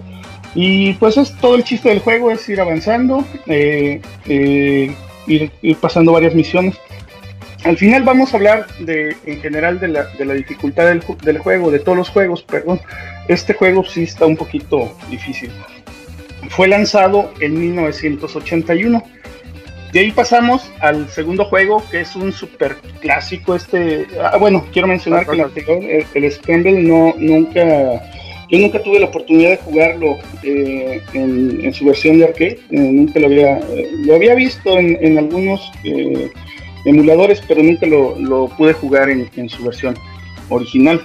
Después viene el Twin B, era, este es un juegazazazo, es un juego también de naves donde manejamos a Twin B, que es una navecita azul, y, al, y a Win B, su novia, que es una navecita rosa. Este, el scroll es, es vertical, vas avanzando hacia arriba. Y, está bien padre porque aquí dos power-ups, aquí fue ya el primer juego de Konami donde, de una donde se introdujo lo que eran los power-ups, que eran unas, eh, salían unas nubecitas en, el, mapa y, si les disparabas las nubecitas te iban saliendo unas campanas. Conforme le ibas disparando las campanas, las campanas que originalmente eran de color blanco iban cambiando de color y por ejemplo la amarilla pues te daba doble, doble disparo, había un azul que te hacía y, había así varios, varios power ups que iban saliendo, también podías este, lanzar un, una, un misil, una bomba hacia abajo para ir matando a los enemigos que estaban. Ya sé cuál es. Está bien chido. Como que lo estaba tratando de recordar, pero ya, ya, ya me acordé cuál es. Y, los, y los enemigos que están en el suelo se van convirtiendo en manzanas y en frutas así, y pues ahí los vas agarrando y te dan puntos. Ese juego está súper, súper padre, fue, fue te digo, el primer juego de naves que fue eh, de Konami, que fue con Power Ups y, y, que era cooperativo. Eh, de ahí eh, surge el siguiente juego. Ah, bueno, el año en el que se lanzó Twin Bee fue en 1985. De ahí pasamos ese mismo año eh, como lo mencionaba antes, eh, basándose en un poquito en la mecánica del, juego de Scramble, eh, Scramble se crea Nemesis, lo que aquí en nuestro continente o, aquí en América del Norte se conoció como Greylius. No sé si les suena ese nombre. Greylius claro. era, un, juego de scroll también horizontal, donde ibas avanzando con tu nave Big Viper, se llamaba esa, esa navecita muy icónica de Konami que salía después en, muchos juegos, así como cameo. Y aquí pues ya tenías un sistema de power-ups más elaborado porque los enemigos te iban dejando como una especie de cápsulas de power-up y, conforme ibas agarrando iba, iba llenando abajo un, un, vamos a decirlo así, este, unas opciones que tenías y ya pues tú decías, ah, pues ahora sí quiero los misiles. Y te esperabas a, agarrar dos o tres eh, capsulitas que eran las que te daban, o se ponía el, indicador donde estaba misil, y ya lo escogías y ya tenías misil. O si no, si querías doble disparo, pues le ponías en donde decía double. Y, y eso le daba un poquito más de estrategia, más dinámica al juego. También súper, súper este, bueno, recomendable, muy, muy difícil. Ese juego, pues, también igual que Twin salió en el año 1985. Posteriormente, el siguiente juego es Life Force, que, también fue conocido como Salamander. Yo, yo llegué a jugar la versión de, Salamander, es exactamente la misma, nada más que eh, eh, aquí en América, no, no, no estoy seguro, no, me, no, no estoy seguro si se llamaba así o, si aquí también se llamaba Life Force, pero pues al final de cuentas el nombre no, no importa tanto porque aquí más que nada es una secuela dentro de la historia de, del mundo de, de Gradius. Este viene siendo eh, como una secuela o más bien se desarrolla en el mismo universo, pero un poquito después eh, de los acontecimientos originales del, del Gradius 1, donde regresa el Imperio Bacterian, se llamaban los, los malos. Aquí también manejamos a, a, Big Viper. Aquí la diferencia que, que hay principalmente con, con Gradius es que hay algunas escenas que, que se manejan en scroll horizontal y otras que se manejan en scroll vertical. Las horizontales son de izquierda a derecha y las, y las verticales pues de abajo hacia arriba. Y, innovó mucho también en su tiempo porque simplificaron ese, esa mecánica de, de las de, los power ups donde te daban otras otras armas. Había una bien chida que era así como ondas como circulitos que iban creciendo y esa estaba bien chida. Bueno era la que a mí la que a mí más me gustaba. Continuamos con un juego de este Life Force fue de 1986 eh, continuamos con Typhoon un juego que se llamaba Typhoon ese juego estaba bien padre porque innovó en 1987, que, fue el año en el que se lanzó, innovó en, la cuestión de gráficas de escala y rotación, que ya después el, Super Nintendo se jactaba de ser los que, los que ellos habían este, eh, innovado en eso, pero no, este juego fue de los primeros que tuvo de secuencias así de escala y rotación y en su momento fue muy vistoso. Yo sí lo llegué a jugar originalmente en, la, en las arcade y era muy caro el juego, no me acuerdo cuánto se le ponía, pero era muy caro y muy difícil. Aquí la perspectiva del juego es, eh, tú miras la nave desde atrás, eh, más o menos como la perspectiva que se tiene con, con eh, Star Fox, no sé si, si ubican, así que tú, tu cámara, la cámara está atrás de la nave y pues la, nave, la nave se va moviendo a, lo largo, o sea, a través de, la pantalla. Así manejas tú a la nave que se llama Ajax o Ajax.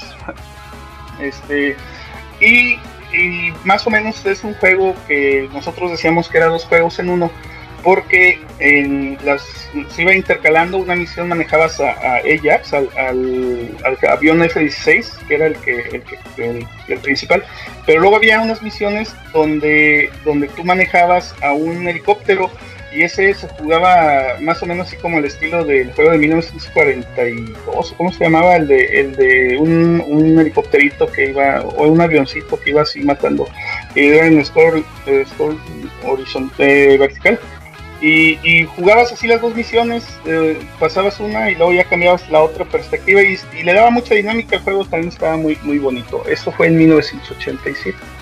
Posteriormente sigue el juego de Hound Castle, no sé si lo pronuncio bien ahí para los amigos bilingües. El castillo, el castillo si, si, fuera película de Canal 5 sería eh, el castillo maldito, una cosa de esas, ¿no?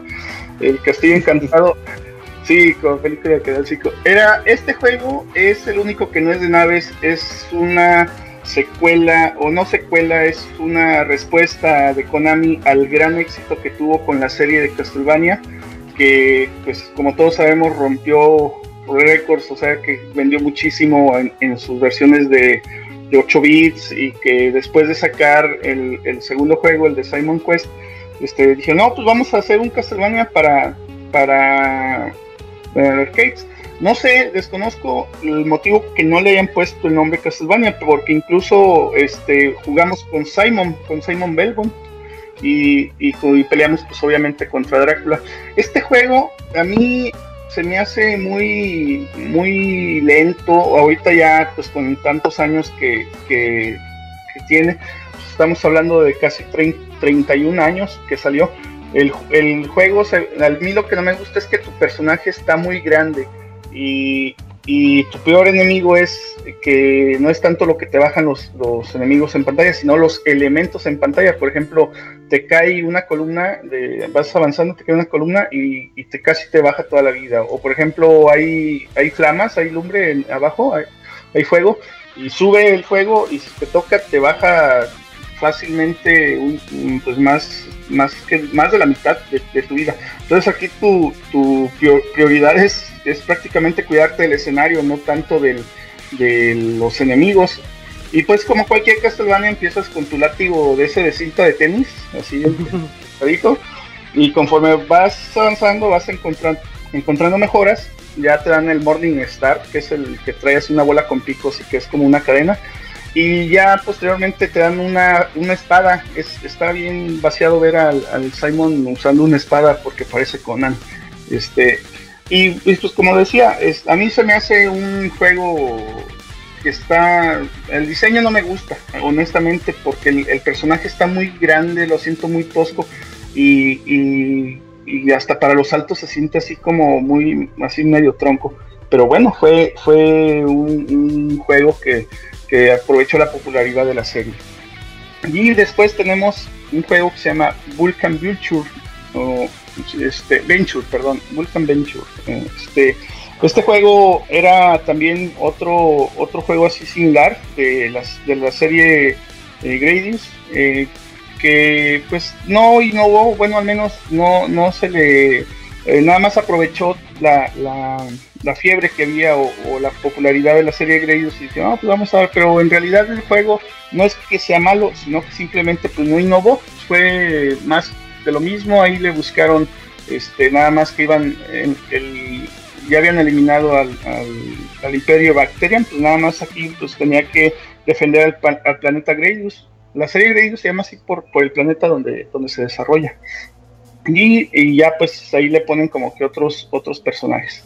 Y por último tenemos un juego que se llama Thunder Cross, que, perdón, el anterior, el Vulcan Venture, es de 1988 y este Thunder Cross fue también de 1988 y a mi manera de, ver, según yo, de toda esta lista de, juegos, es el que está mejor realizado, es el que me, a mí me gustó más. Se juega como el de Air Defense Force, no sé si lo llegaron a, a jugar Super Nintendo es muy, es muy similar.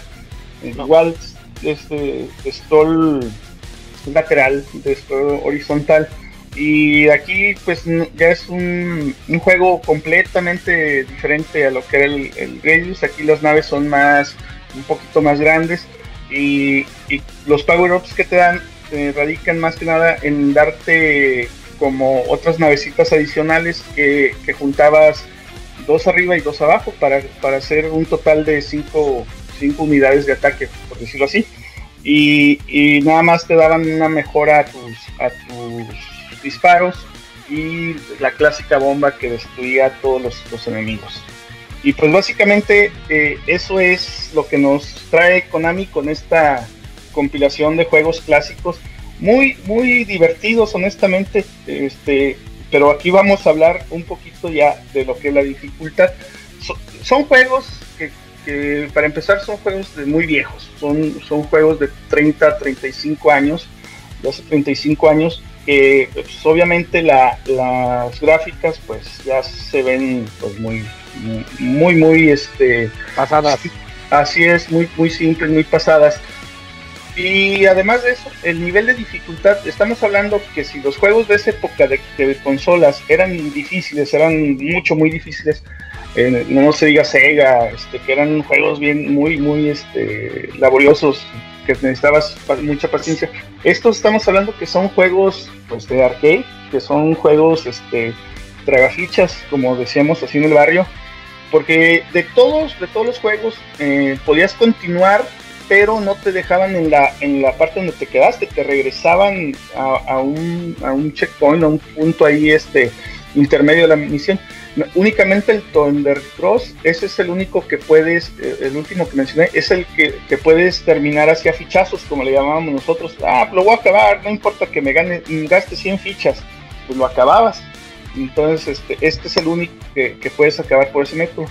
Pero los amigos de Konami, eh, conscientes de esta situación, pues nos dan eh, ahí unas opciones en las que puedes modificar tanto las vidas de, los en todos los juegos empiezas con tres vidas y puedes eh, modificarlo hasta siete a que, que inicies eh, tanto el Castlevania como todos los otros de naves puedes empezar con siete vidas y tiene también para los llorones que no que no saben acabar ni siquiera seco eh, para todas esas nenitas.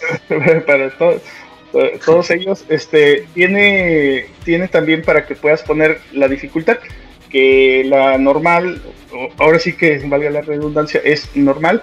Y puedes bajarla fácil, ahí sí, pero también tiene otras dos dificultades, hard y very hard, entonces este pues también eso sí yo lo veo con mucho agrado y con mucho gusto porque si hay dos tres clavados que le van a sacar así que ah lo quiero acabar en very hard sin que me maten y, y esto es lo que lo que a mucha gente le, le gusta a lo mejor no no tanta como yo quisiera pero pues trae, digamos, está pensado para todo tipo de público.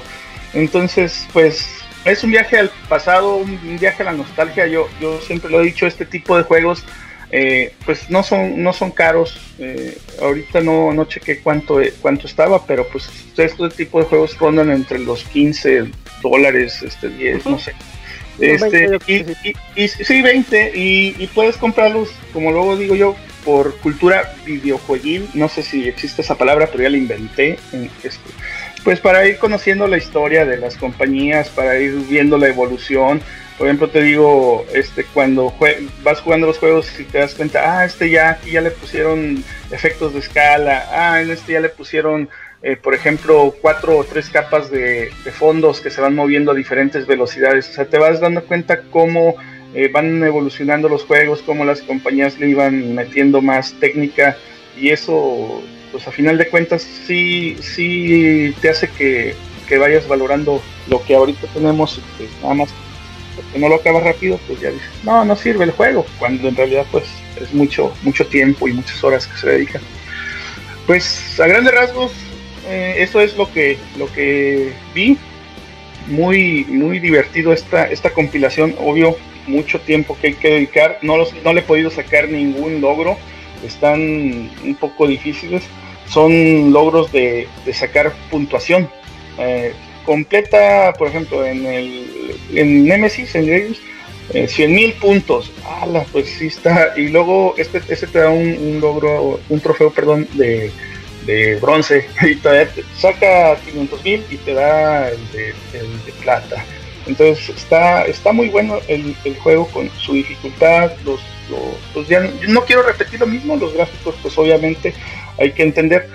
Y yo soy de la, de la idea que este tipo de juegos este, pues se batalla mucho para, para darles una calificación porque pues no puedes compararlos con, juegos actuales, puedes decir, ay, le voy a dar un 9, pero, pero comparado con qué o, qué. Entonces yo por lo general este juego, estos juegos que sí son muy bonitos, muy divertidos, pues les pongo así como que para no meterme en muchas broncas. Un like. ajá, un like, sí, un 8. sí, y pues así está, así está el asunto con este Arcade Basic Collection este, de aniversario de Konami. Vamos a esperar a que, a que saquen, van a sacar más, este, donde venga el Contra, donde vienen, pues bueno, ya habían ustedes comentado que viene una competición de Castlevania, donde viene el Drácula, que sé, yo sí lo quiero jugar, yo sí lo jugué este, en Famicom y, y estaba muy divertido. Y bueno, pues Isaac, no sé si tengan alguna duda los muchachos, alguna pregunta que quieran hacerme. Es, esta sería mi... Pues, este es el, momento de las preguntas. Pues yo nada más aquí... Eh, mm, siento que este juego está más orientado a nosotros los, a nosotros los viejos. Así es, a, los hardcore gamers, vamos a, decir. como decía, sí, sí, sí, matando a los viejos. Pero sí hay, yo conozco chavos que sí les interesa, por ejemplo, saber, ay, cómo, cómo estaba y que a lo mejor no lo van a jugar mucho, pero pues sí lo van a comprar para, para probarlos, para jugarlos dos, tres veces, o para que cuando llegue su primo, el, el viejo, lo, lo reten o cosas así. a ver si muy primo, más bien el, el, tío, el tío abuelo. El tío, A ver, a ver si muy bueno, tío, acábate el, el Twin así, ay, no, es que me lesioné la rodilla. Ándale, está bueno para el Skull Fest. Sí, sí, estaría bien como para que pues, lo jueguen en, el Squall Fest con los ojos vendados. Ándale, sí, y borracho. y borracho. Joven. Ah, pues está, está, está muy bien, ¿no, Siris? Digo, ¿cuántos juegos son? Ocho. A ver, eh, son ocho. No, ocho, pues ya te reseñaste ocho, juegos ahorita en ocho unos juegos en, en 20 minutitos. Este, y, y todos, te digo, de, divertidos, todos tienen su, su agrado. Entonces, este, puedes eh, divertirte un ratito con uno, ya te aburres, pues le cambias al otro y ahí te vas, ahí te la llevas. Yo sí ah, le tengo ganas. Sí, sí te lo recomiendo, Robert. Es de esos juegos que luego yo les digo así, palomeros, que, que dices, no, pues ahora sí, no quieres jugar, no sé, yo estoy jugando ahorita el, el Metal Gear Solid 5 que me da hueva a veces hacer en una media hora una misión, ay, no la voy a acabar. Pues, pues me juego media hora de, de Twin por ejemplo. Y ya, pues esos jueguitos así que, que, tienes un ratito libre o que estás jugando Street Fighter y vas perdiendo y dices, ah, no, tengo que concentrarme y, y, lo quitas y ya pones uno de estos jueguitos y órale, te, te relajas, ándale, tienes así como que te, te distraes de lo que, de lo que estabas haciendo. Te despejas tantito. Así es, así es. Eh, sí, ándale, para eso son. Pues perfecto. Pues ya está, Osiris. Muchas gracias por la reseña. Gracias, gracias amigos por la invitación y aquí vamos a, continuar en el, en el chat. A ver si no supe si entró el José Cano. Ahí anda, ahí anda. Cuando entrara le mandara saludos. Saludos, Cano. Este, no, no, ah, no, ya se fue. es que no, yo sé que no me va a mandar un beso, mejor me voy. Nomás no, entró dos minutos. Hablen con él, muchachos, anda mal, anda mal. Sí, sí, sí. bueno, amigos, pues saludos allá a toda la Pixabanda y, y pues estamos ahí al pendientes. Ya estás, muchas gracias, Siri, nos vemos. Cuídense, amiguitos. Gracias, Bye.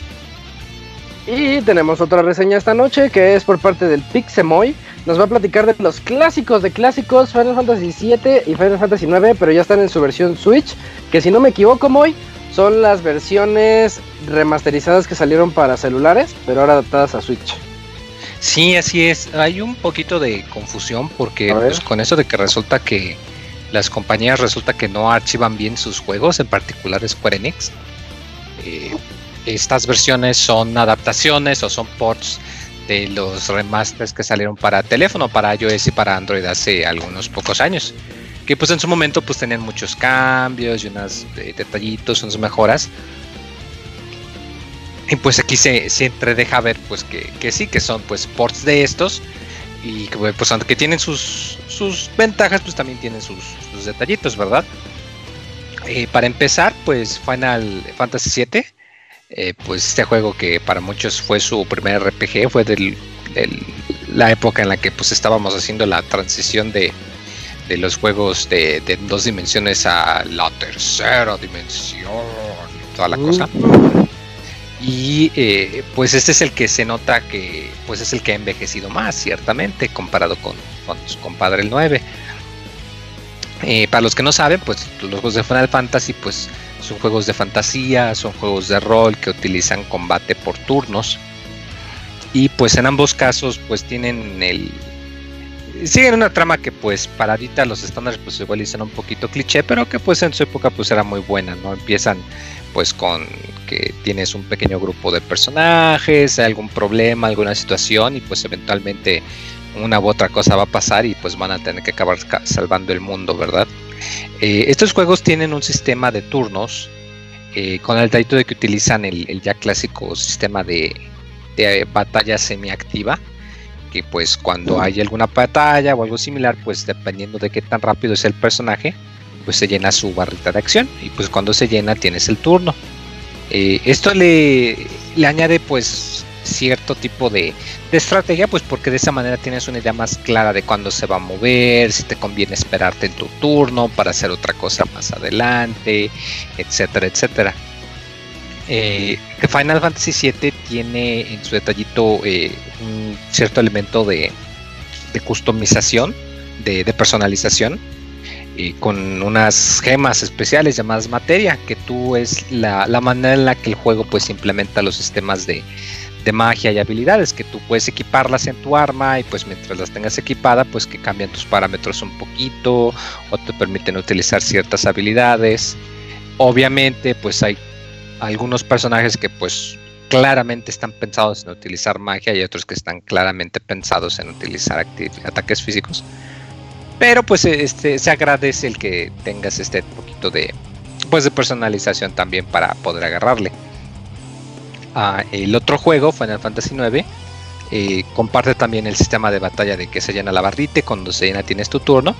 Aquí es un sistema un poquito más distinto. Tú conforme vas equipando cosas como armas o armadura, cada cosa puede tener una habilidad. Por ejemplo, te puedes encontrar una gorrita que tiene la habilidad de curar entonces, si el personaje puede aprender la habilidad de curar, mientras tenga la gorreta equipada, va a poder usarla. Y conforme vayas ganando peleas con la gorrita equipada, la gorrita en sí va a ganar experiencia y cuando se llena, pues ya el personaje aprende el hechizo. Ya, aunque no tenga la gorrita, pues ya puedes utilizar el hechizo cuando quieras. Eh, esto también agrada mucho porque te permite que pues, eh, te da una justificación para que vayas buscando equipo o cosas nuevas algunas personas que pues no, no suelen preocuparse mucho por eso, nada más agarran lo que se van encontrando ya. Pero aquí no, aquí pues sí te interesa eh, averiguar si hay algún cofre escondido por ahí o viste un arma que pues está medio culerona pero tiene habilidades muy buenas pero está muy cara. Pues igual hay quien decía, no, pues sabes que voy a ahorrarle para ver si me la compro. Y pues eso también le te añade mucho, sobre todo porque pues aunque al principio hay poquitas cosas, pues al final también tienes mucho de, que ya has haber aprendido y pues que te permite elegir y qué es lo que le quieres poner.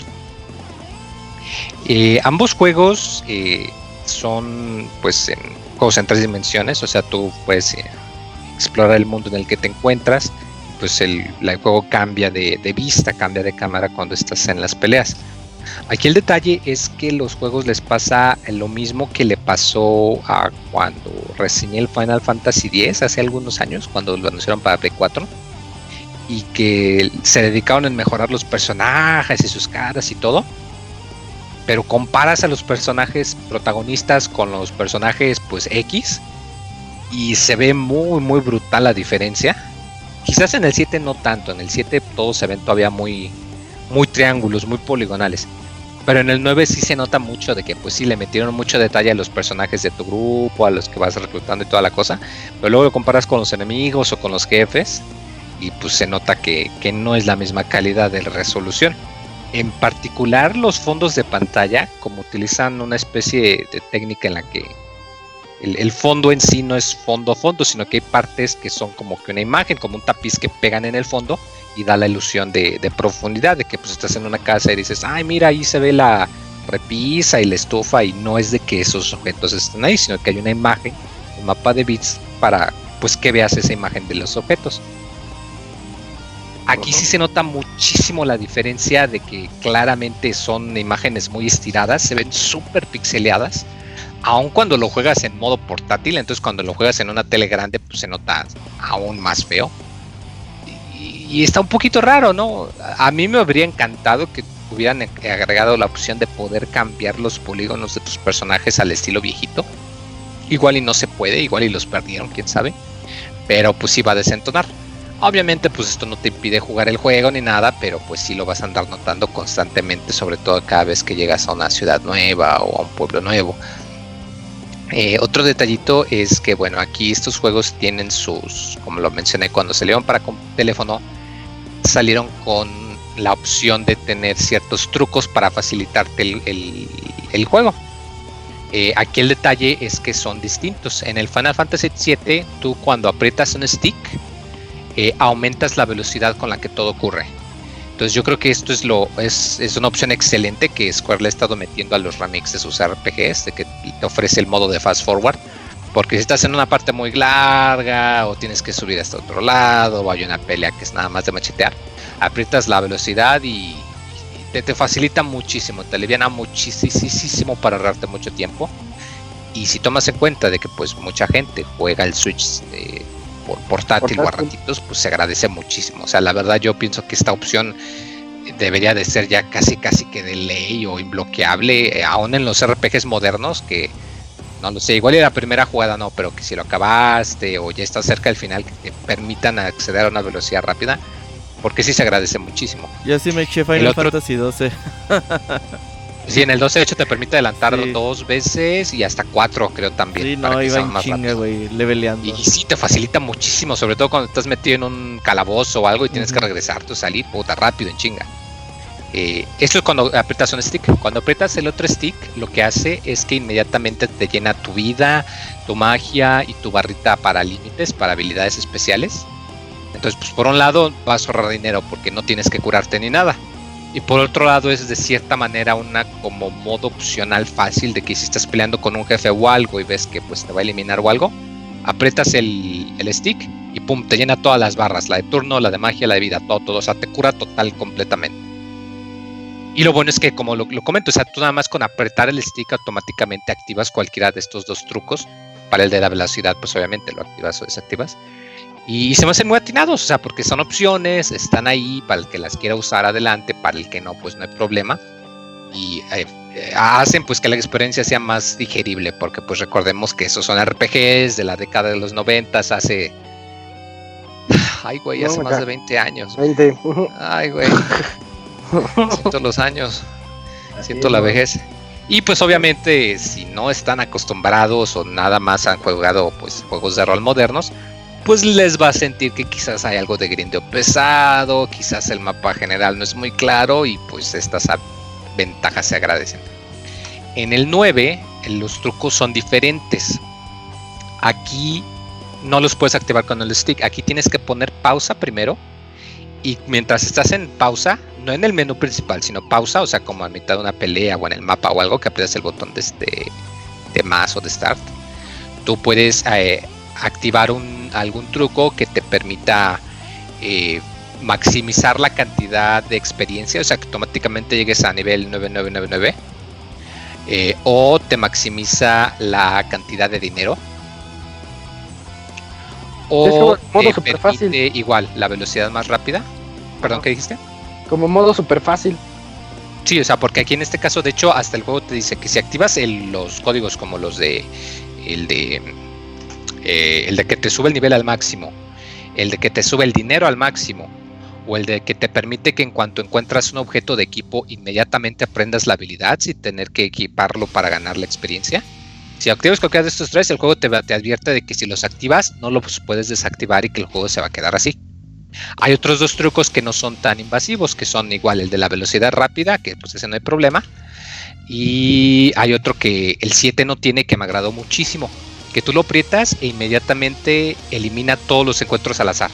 Mientras tengas eso activado, lo puedes activar, claro, pero mientras lo tengas activo no vas a tener ningún encuentro al azar. Y eso tiene el detalle de que te permite de cierta manera ajustar un poquito tu dificultad. Eh, me parece que tú, Isaac, y creo que tú también como jugar a un Bravely Default. No sé si recordarán que ese juego tiene una opción similar de que te permite ajustar qué tan frecuentemente ah, encontrabas encuentros al azar o incluso eliminarlos. Este juego te decía, puedes eliminar los encuentros, pero ten cuidado porque hay algunas peleas con las que no puedes eliminarlas y si no obtienes experiencia pues te van a costar trabajo. Aquí no te advierte, pero tiene un efecto similar de que pues si quieres tener el juego con un poco más de reto, pero que no sea tan pesado en el video, pues por ejemplo desactivas los encuentros al azar y activas la velocidad rápida para pasar las áreas sin chinga y nada más llegar, llegar directo al jefe y pues obviamente el jefe te va a costar más trabajo, vas a tener que pensarle y pues hay, en ocasiones vas a tener que volver a activar los encuentros para ganar un poquito de experiencia. Entonces eso a mí me gustó mucho, que te permita activar o desactivar los eh, encuentros al azar. El único detallito es que como son tantos trucos, aquí como lo decía, tienes que poner pausa o eh, estar fuera de una pelea y meterte al menú. Entonces, aunque dices, bueno, es nomás apretar dos o tres botoncitos más, no hay ningún problema. Pero por lo mismo de que a cada rato vas a estar activando y desactivando, en particular el de velocidad, como que si cansa poquito que en 20 minutos vas a tener que andar metiendo pausa, de, pausa, activar, pausa, desactivar, y así repetirlo cada 2, 3 minutos a cada rato. Y pues está medio... Eh, está medio raro, hubiera estado chido que al menos el de velocidad y el de los encuentros los hubieran mapeado a los sticks. Digo, en el 7 se puede, no entiendo por qué en el 8 no te dejaron. Eh, otro detalle es que estos juegos cargan con bugs que estaban presentes en las versiones móviles, que ya corrigieron en la de PC, pero eh, aquí no. Y es que tú después de una pelea, la música del área en la que estés va a volver a empezar desde el principio. Entonces, ¿qué quiere decir esto? Que si por ejemplo estás en el, por ejemplo, en el mapa general del Final 9, que tiene una canción muy muy bonita. Tú te, estás escuchando la canción, acá relajado, hay una pelea, pum, pelea, tan se acaba y la canción va a empezar desde el principio. Entonces lo que hace es que a menos que desactives los encuentros, únicamente vas a estar escuchando pues, los primeros 10, 20 segundos de la canción de cada área, porque cada vez que sales de la pantalla de pelea, otra vez vuelve a empezar desde el principio una y otra y otra y otra vez. Y esto no estaba en los juegos originales. Y como lo dije, esto ya lo corrigieron en la versión de PC, entonces está muy raro que lo hayan puesto aquí. Ojalá y luego lo actualicen digo, no debería de ser difícil, pero pues sí está muy, muy raro. Otra cosa es que utilizan, en particular el 9, utilizan una interfaz pensada en celulares, entonces los botones y los menús están muy grandotes, claramente pensados en que los operes tocándolos, pero irónicamente el juego no funciona con pantalla táctil. Entonces te pasan los menús eh, táctiles del teléfono y si quieres tú operarlos así tocando la pantalla del Switch, no te va a funcionar. De todas maneras tienes que utilizar los botones, lo cual está también muy, pues, no sea muy contraproducente, porque pues las interfaces móviles no, no se ven muy bonitas en una consola. Y menos si pones el Switch en la TV, pues tienen los recuadros tan grandotes de centona. Bueno. el detalle, otro detallito es que eh, tiene que ver con. Ah, que el juego maneja. Aquí está un poquito raro porque. Eh, algo que me gustó del 9 es que tiene una opción como que de guardado rápido. Pensado precisamente que si tú. O sea, tú puedes guardar tu juego en cualquier eh, parte, eh, no hay problema.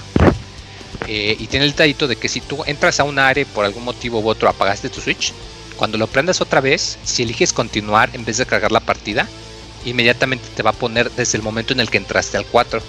Entonces eso está muy chido porque te permite que si te olvidó salvar o algo, pues el juego te, deja tu, archivo de quick save.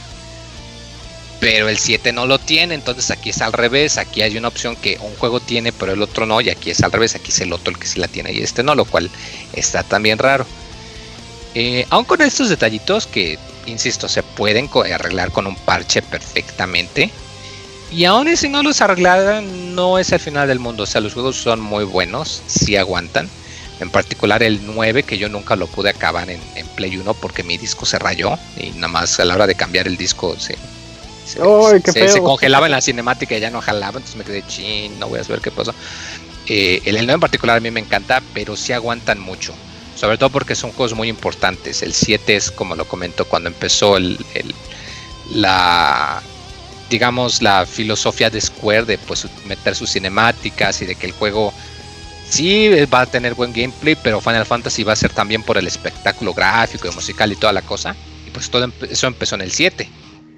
Y por otro lado, Final Fantasy IX fue el último, en su época, el último juego con una base más de, de, fantasía en el sentido tradicional de magos y hechiceros y castillos y caballeros.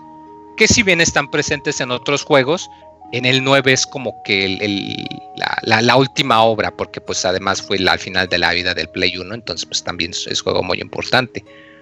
Algo muy, muy bueno es que tienen opción en español entonces ahí sí no hay pretexto de que dicen, eh, pues en, la época esa no nos tocaron las versiones europeas. Aquí sí, sí nos tocaron, es español europeo, es español gachupín. Entonces está un poquito raro porque, por ejemplo, eh, en el Final Fantasy IX a Zidane le nombran Gitán con Y, Y-I-T-A-N. No sé por qué, porque pues tengo entendido que es nombre propio, entonces no debería de tener ningún tipo de traducción, pero resulta que le cambian el nombre igual a otros dos personajes que no diré quién porque es medio spoiler, les traducen el nombre como si fueran objetos y está medio raro. Lo que sí es que pinche Square no aprende, no te permite cambiar el idioma desde el menú, tienes que cambiar el idioma de tu consola. Lo cual ya pinche Square ya me doy por vencido, nunca lo van a hacer, son tercos como molas. Ya, ya es, es, digamos que ya es de esperar cuando salga un juego de Square que tienes que cambiar tu idioma de la consola. Pero pues si tú tienes tu consola en español, pues no hay problema, de seguro era lo que, lo que buscabas.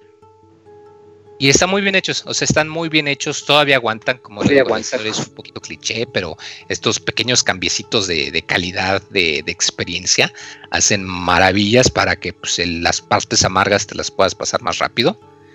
Eh, no son las versiones definitivas, esas eh, yo eh, estoy segurísimo que son las de PC por lo que comentó, porque son las versiones que tienen los bugs corregidos. De hecho, la versión que salió para Play 4 de estos juegos todavía no le corrigen el bug de música tampoco. Es el único que no le han corregido. Entonces ahí como que, ay Square, ¿qué estás haciendo? Entonces, si nunca han jugado estos juegos, pues ya tienen de dónde escoger. Los pueden comprar en Android, en iOS, en Xbox One, en su Play 4, en el Switch. Como lo comento, la mejor versión en lo personal yo pienso que es la PC pero eh, funciona muy bien, pues si estás en estás acostado en tu cama en la noche, quieres jugar un final rápido, ahí sacas, juegas 20 minutos, pones tu velocidad al máximo, acabas un calabozo o dos rapidísimo y, listo. Y está muy bien, está muy a gusto, son juegos perfectos. Ojalá que a los fans del 8 ahí puedan encontrar el código fuente o algo que parece ser que Square lo perdió y por eso es que no hay remaster del 8. Ojalá que no, pero me agrada mucho. Yo, yo quería que empezaran a sacar estos juegos para la consola de Nintendo y qué bueno que están sacando estas versiones mejoradas con sus cambiecitos.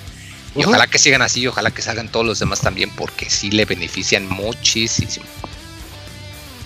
Ah, muy bien. Fíjate que me gusta mucho el eh, Bravely Defaultazo que hicieron porque esa es como la queja que tendríamos de esos juegos viejitos, ¿no? Que si era así de, ay, tengo que andar... Mm, peleando muchas veces para subir de nivel y en Bravely Default es lo que me gusta porque lo dejas, hasta lo puedes jugar con una mano, creo que tiene modo a una mano Bravely Default, entonces sí me llama la atención así, por regresar a los finals.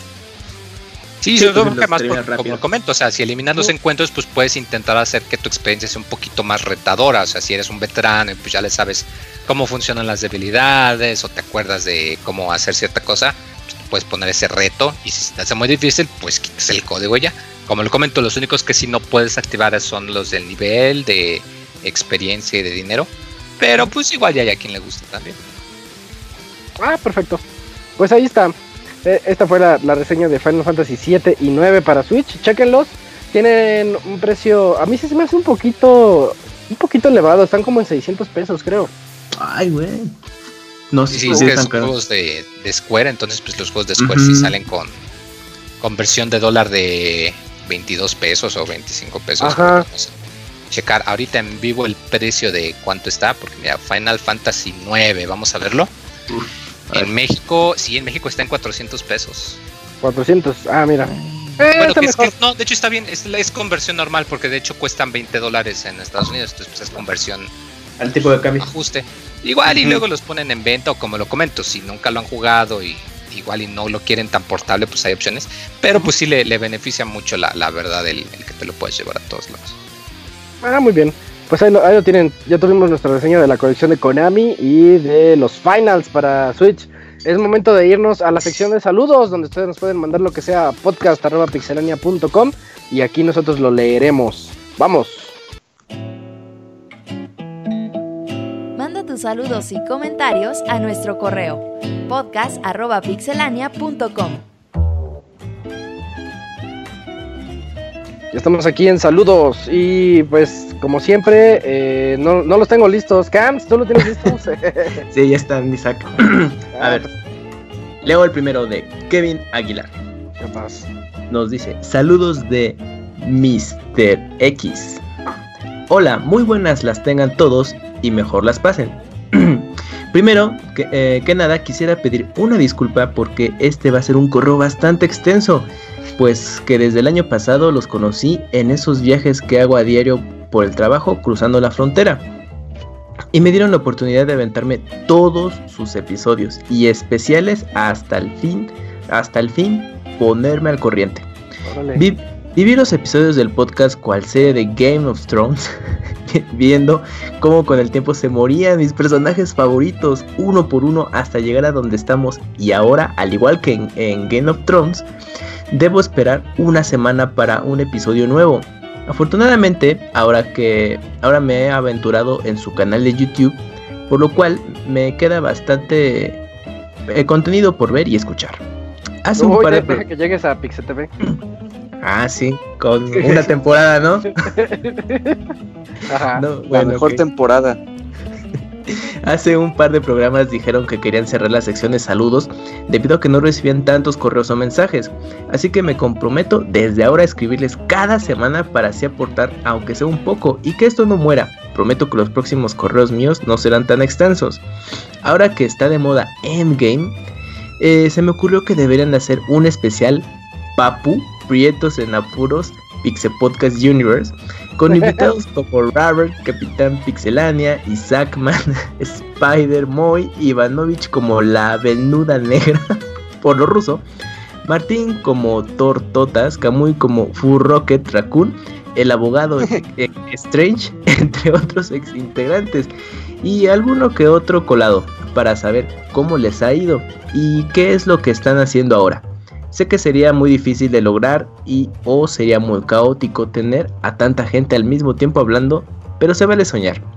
En la sección de comidas grotescas les comparto una que a mí me gusta mucho, pero que sé que a otros los puede disturbar. Hojuelas de maíz azucaradas, para no promocionar marcas de cereal, con salsa valentina, obviamente sin leche ah. para que no les dé diarrea. A ver, ¿les gusta esa combinación de cereal no, azucarado? No, no, no, no, no nos gusta. Sucaritas con salsa valentina, no mames. Se te cuece el estómago, ¿no? Bueno. Pero dulcemente. Ajá.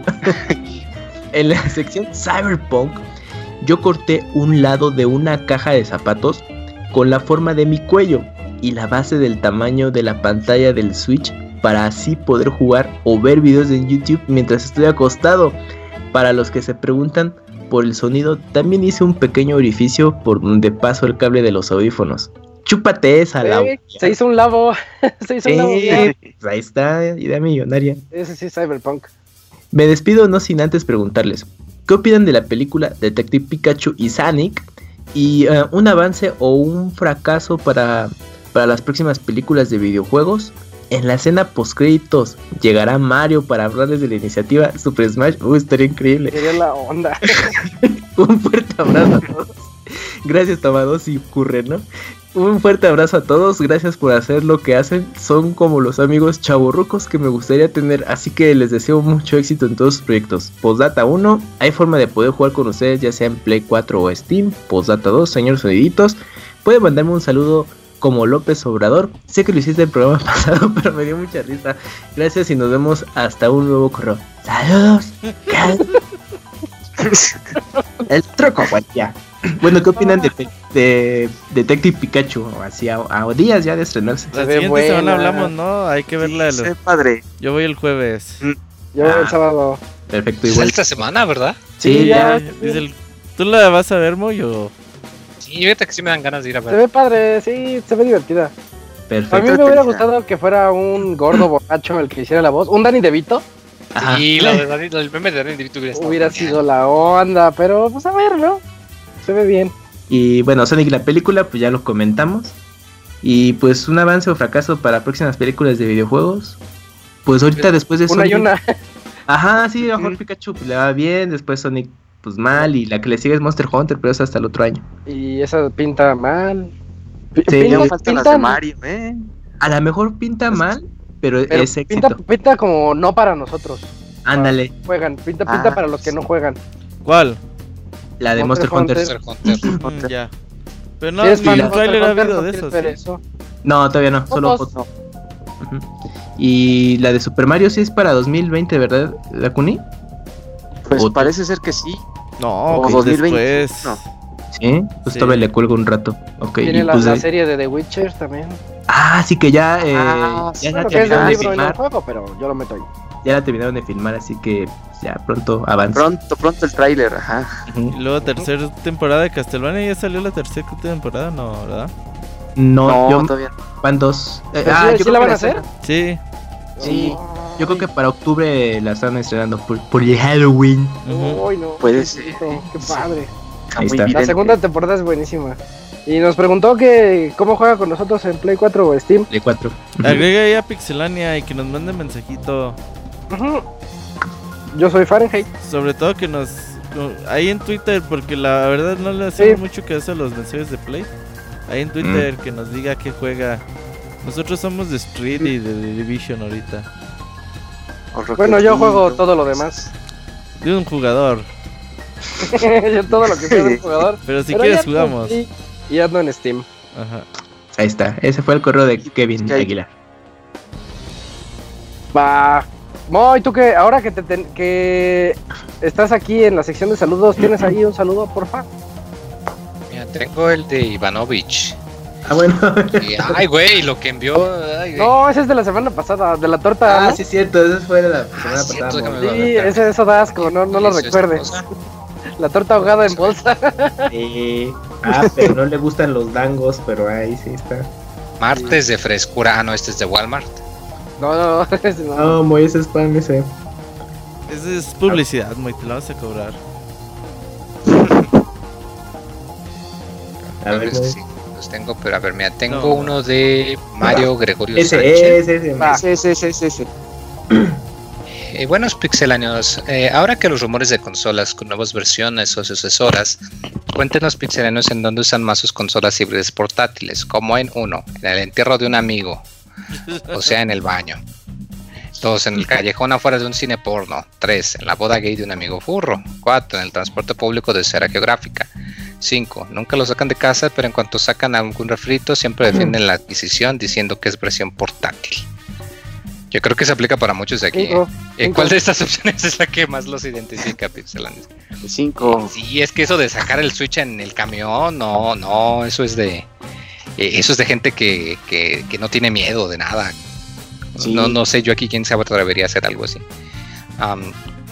Por otra parte, en las porquerías de Isaac, bueno, en la sección de cochinadas que se meten al boca, les comento que ahora que fue Ok. por una tercera ocasión a ver cierta película que empieza con A y termina con Game, Ok. y eh, de que un ser como dos veces más gordo que y después comerse al abogado llevándose como palmitas sacó un topper de chicharrón en salsa verde y lo comentó con sus palomitas lo combinó con sus No. palomitas de queso Ah, y apestaba pero no como no tienen idea gracias a la humedad del cine eso ya es que varias cárcel, personas ¿no? se salieron y Sí. uno vomitó en el cine Ay, no es cierto, ese que ya, sí, es, Sí, es exagerado. un Sí. poquito Para rápidos y furiosos, Camo, y tú como foro profesional y diseñador de pasatiempo, cuéntanos con qué CGI te crees más en las noches de soledad, con Pikachu o con el Sonic, y qué le faltaría al CGI que no te gustó.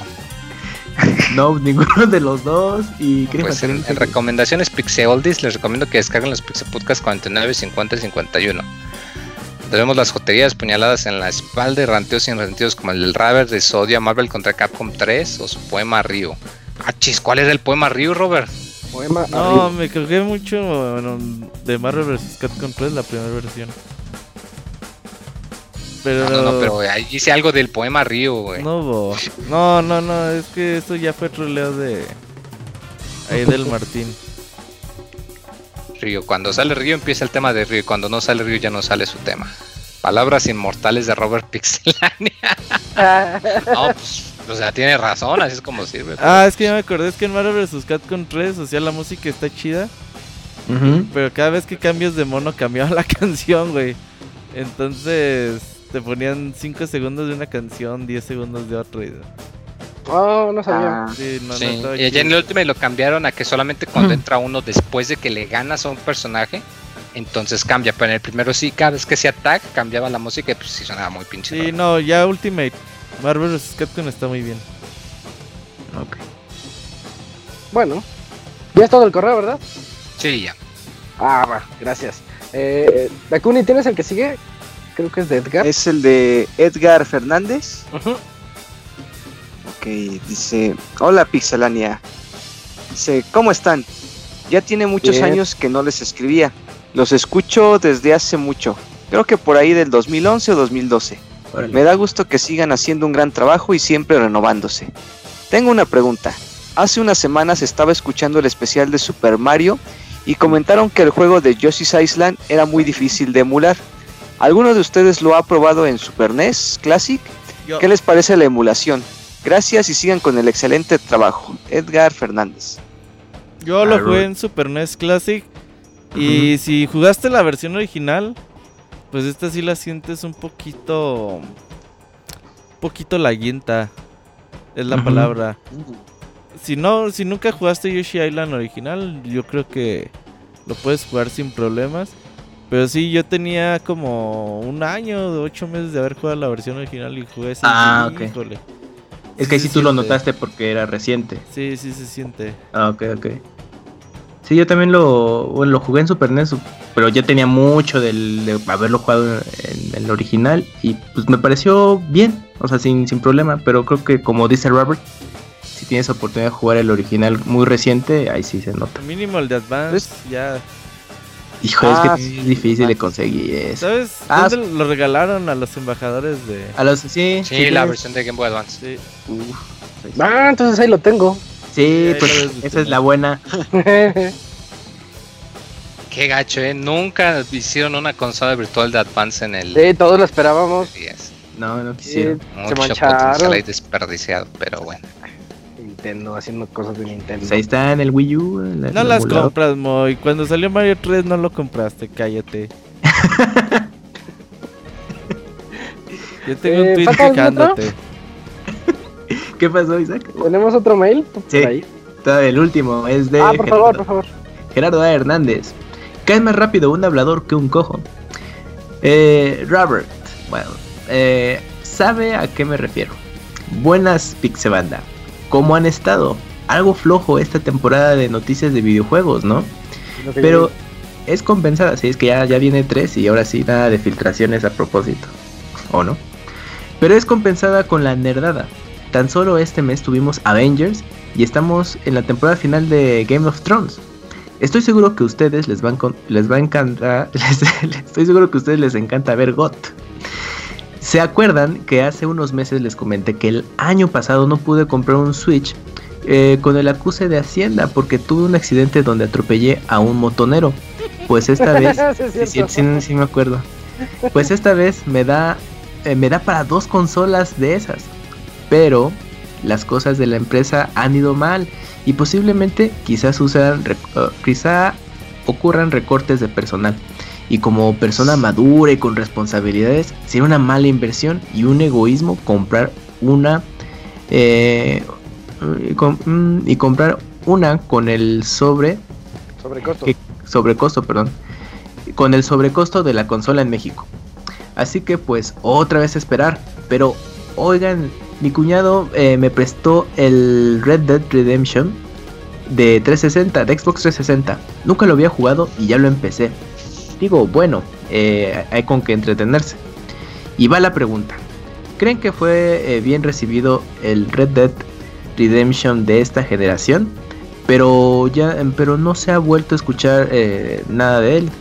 No tuvo el mismo éxito que GTA V, la gente se olvidó. Recordemos que GTA V pasó mucho tiempo en el top de ventas. ¿Qué pasó? ¿Será que los juegos gratis online como PUBG, Fortnite han matado varias veces y matarán a varias franquicias, varias franquicias en ventas? ¿Ustedes qué opinan? Bueno, saludos y que estén bien. No, en ventas es un monstruo Red Dead Redemption 2. Sí, duplicó las ventas del primero. Pero sí, es cierto, un poquito más. Ah, como vendió GTA V nada que ver. Lo que pasó ahí es que GTA V llegó con un GTA Online muy fuerte. Tal vez no de lanzamiento, pero sí un par de meses después ya estaba muy consolidado. Y el de Red Dead, este. Pero que se quedó Red Dead, a medias. Bueno, Red Dead también apenas es una franquicia nueva, apenas es su segunda entrega. Entonces, quién sabe, a lo mejor en su quinta entrega hace lo mismo que Grand Theft Auto 5. De por sí nunca ha sido la serie popular de Rockstar, pero es que el Grand Theft Auto es otra cosa. Sí, es que GTA justo ya es una franquicia que, pues desde el PlayStation, bueno, desde, sí, en PlayStation 2 es donde ya se hizo más eh, famosa con la tercera entrega y pues conforme han salido nuevas consolas ha tenido entregas y Red Dead Redemption apenas y es lleva dos. con las consolas, creo que eso también ha sido la clave para la franquicia exacto. Pues igual, pues Red igual una entrega o, o dos más para que madure y quizás ya esté en el gusto del público y esté en ese top 10 eh, como GTA V. Sí, pues ya más público ya tiene. Y sobre el, Switch, pues fíjate, justo que le pasa eso, creo que ahorita anda en Amazon pues como en 6 mil pesos, 6 mil 500, que no se me hace pues, mal precio y le pasa ese tipo de eventualidades, justo eso, ¿no? De que dices, no, ahora sí es mi buena oportunidad para hacerme de alguna cosa que quieres y sale algo y se posterga más. Aunque es fin de este mes es la hot sale. Ajá. Es un buen fin online, entonces los switches van a estar baratos. Muy baratos. Lo más barato que yo le he visto es 5500. Sí, es lo más barato. Entonces ahí que se ponga vivo. Sí, ahí va a estar entre el rango de 5800 a 5500. Ándale. Ahí para que estén atentos. Vientos. Fueron todos los correos. Ah, bueno. Y en la sección de Face, eh, ¿tienen, tiene, ¿tenemos Face? ¿Tenemos como comentario? Sí, hay un mensaje de Facebook. Ah. De, de Gaby D. Dice, buenas noches, señores. Soy Team Adame. En lo retro utilizo, utilizo una piedra para detener mi puerta. Eh, cualquier tornillo tirando, tirando, tirado en la calle sirve. Y una pequeña anécdota. Un día, no sé por qué, pero me estaba comiendo un chocolate y en la otra mano tenía un tajín. Mordía chocolate y un poco de tajín. Di como unos 8 pasos máximo y pues dije, Oaxaca, o sea, vomito. de esos veces que tu cerebro se desconecta, ¿no? Sí, pero muy cañón, ¿eh? Eso estuvo muy intenso. y así concluyó mi anécdota. Señor Soniditos, me mandas un saludo como el oso Yogi. Que tengan un excelente inicio de semana. ¿Cómo era Yogi así de. Hola, Bubu. Hola, Bubu. Sí, era de. Hola, Bubu. Hola, Bubu. Ya. Pues Oye, pinchoso Yogi estaba chido. Sí, pues las caricaturas de Hanna Barbera, la verdad, tenían ese. buenas. Ese punch, sí. Yogi como tenía un comportamiento tipo Mero Simpson, ¿no? Mm, más o menos. y todo eso, ¿no? Bueno, pues de hecho hay un capítulo en Los Simpsons que pues pasa en parodia. Ajá, que es eh, Homero es Yogi. Sí, sí, o ese capítulo. Yogi, el. Ah. Bubu sí era como un no sé idiota, güey, pero Yogi estaba chido. Ay, ay, ay. sí, güey. Creo que no deberíamos ir por ahí. Como siempre, sí, ahuevonado, güey. Ándale, es que no, no, es, no es tonto, es ahuevonado. Y tuvo su película live action, pues malísima también. La parodia que hizo que hicieron en Los Simpsons. Y, ahorita me acordé de un capítulo en el que te cuentan. Es, ¿Cómo se llamaba? Era de. Que era como un behind the scenes de, de la serie y entonces ya se, eh, donde te cuentan que la familia realmente se odiaba Y ya cuando acababa ese, ese capítulo te ponían un avance del siguiente y te iban a contar la historia de un personaje de la Hanna Barbera. Ah, el también. J. Perry, ¿cómo? J. Berry. Huckleberry Hound. El, la- sí. Era como un, un ranchero, un vaquero, ¿no? Ándale, este, pues el un redneck como le llaman allá. Ándale, era un red, redneck. Ajá, camp- un campirano, ajá, exacto. Ahí está. Lo que me gusta es que siguen mandándonos sus cochinadas. Ustedes siguen mandando cochinadas que comen aquí para podcast.pixelania.com porque pues está muy gracioso esto. Y otro tema dame, Robert. Fíjate. Ah, muy bien. Oye, nada más que ten- estoy buscando información que se canceló, güey, qué pedo. Ay, no, ¿qué? No, no, no. ¿Tú no. viste el video, no, Isaac? Este, dice el rumor, pero Pero pues ya no Oye, encontré nada de información. eh. Estoy atento a ese desmadre, amigos. Espero que no se haya cancelado nada. aquí les informamos el otro lunes. O si no, ya directamente en, en arroba pixelania, ahí el tweet. Eh, hay noticia, hay anuncios parroquiales, Robert. Eh, no, eh, no Creo que no, tenemos torneo ni nada. Tuvimos torneo el jueves pasado, Aunque les fue el- muy bien, estuvo el- padre. El jueves hay mini direct de Sony. Va a No se durar viene. 10 minutos. El jueves. ¿Sí es Ajá. jueves 9? Ujú. Jueves 9 Ah, de mayo, sí. Jueves 9, por ahí de las 3 de la tarde. Por ahí creo. van a anunciar el nuevo Ghost Recon. Uf. Y. No antes, ¿sí? ¿Mande? ¿Crees? ¿O ya es No, confirmado? es seguro, sí. Eh, ya Ah. Me gusta, me gusta. Yo, yo, yo quiero un nuevo Splinter Cell y la Splinter Cell Collection para Switch. Y por ahí Medieval, el, ya ves que están haciendo un remake. Ah, No, claro, sí. sí es cierto, ya lo tenían ahí medio abandonado. Bueno, no, es lo que olvidado. en- y algo de Square Enix al parecer, así que el 9 de mayo vemos qué onda. Pero también dijeron que va a durar bien poquito, ¿no? Sí, 10 minutos. Como 10 minutos. 10 minutos. Bueno, pues ahí aparten 10 minutos de su día. Y el jueves nos echamos ese direct. Le- Les dicen el direct azul. En vivo. Bueno, eh, con esto llegamos al final de este podcast número 378. Ya en vísperas de, de E3. Estamos a un mes. Estamos a un mes del E3. Así que esta semana va a estar buena. Se los prometo. Va, van a haber buenos leaks. Y la siguiente semana platicaremos de eso en el 379. Por lo mientras, pues en este podcast estuvo nuestro reseñador de los Iris. También estuvo reseñando el Pixemoy. Y estuvimos las voces de Camps, Dakuni, Isaac y Robert. Eh, pues ya, nos vemos de hoy en 8 a la misma hora por mixler.com, diagonal pixelania podcast. Gracias a Adiós. Nos todos. Bye. vemos. Bye, bye. hasta luego. Eh, ¿no?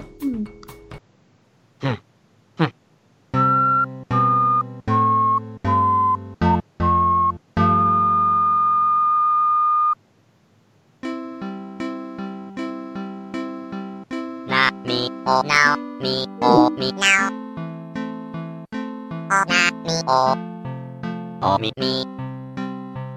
mi o o mi mi o mi mi o mi que mi na na mi o now mi o mi now o na mi o o mi mi o mi mi o mi que na que o mi mi o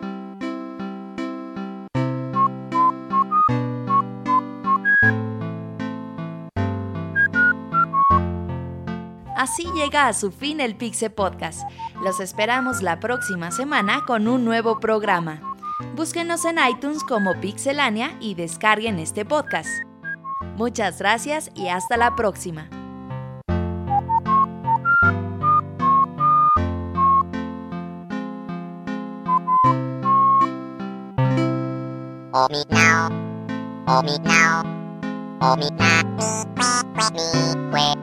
Oh oh me now, oh me na me que que me que now que. Oh me na me que me que que na que oh. Na me oh now me oh me now. Oh na me oh oh me me. Oh me me oh me que me na na me oh now me oh おみみおみみおみくえなくえおみみお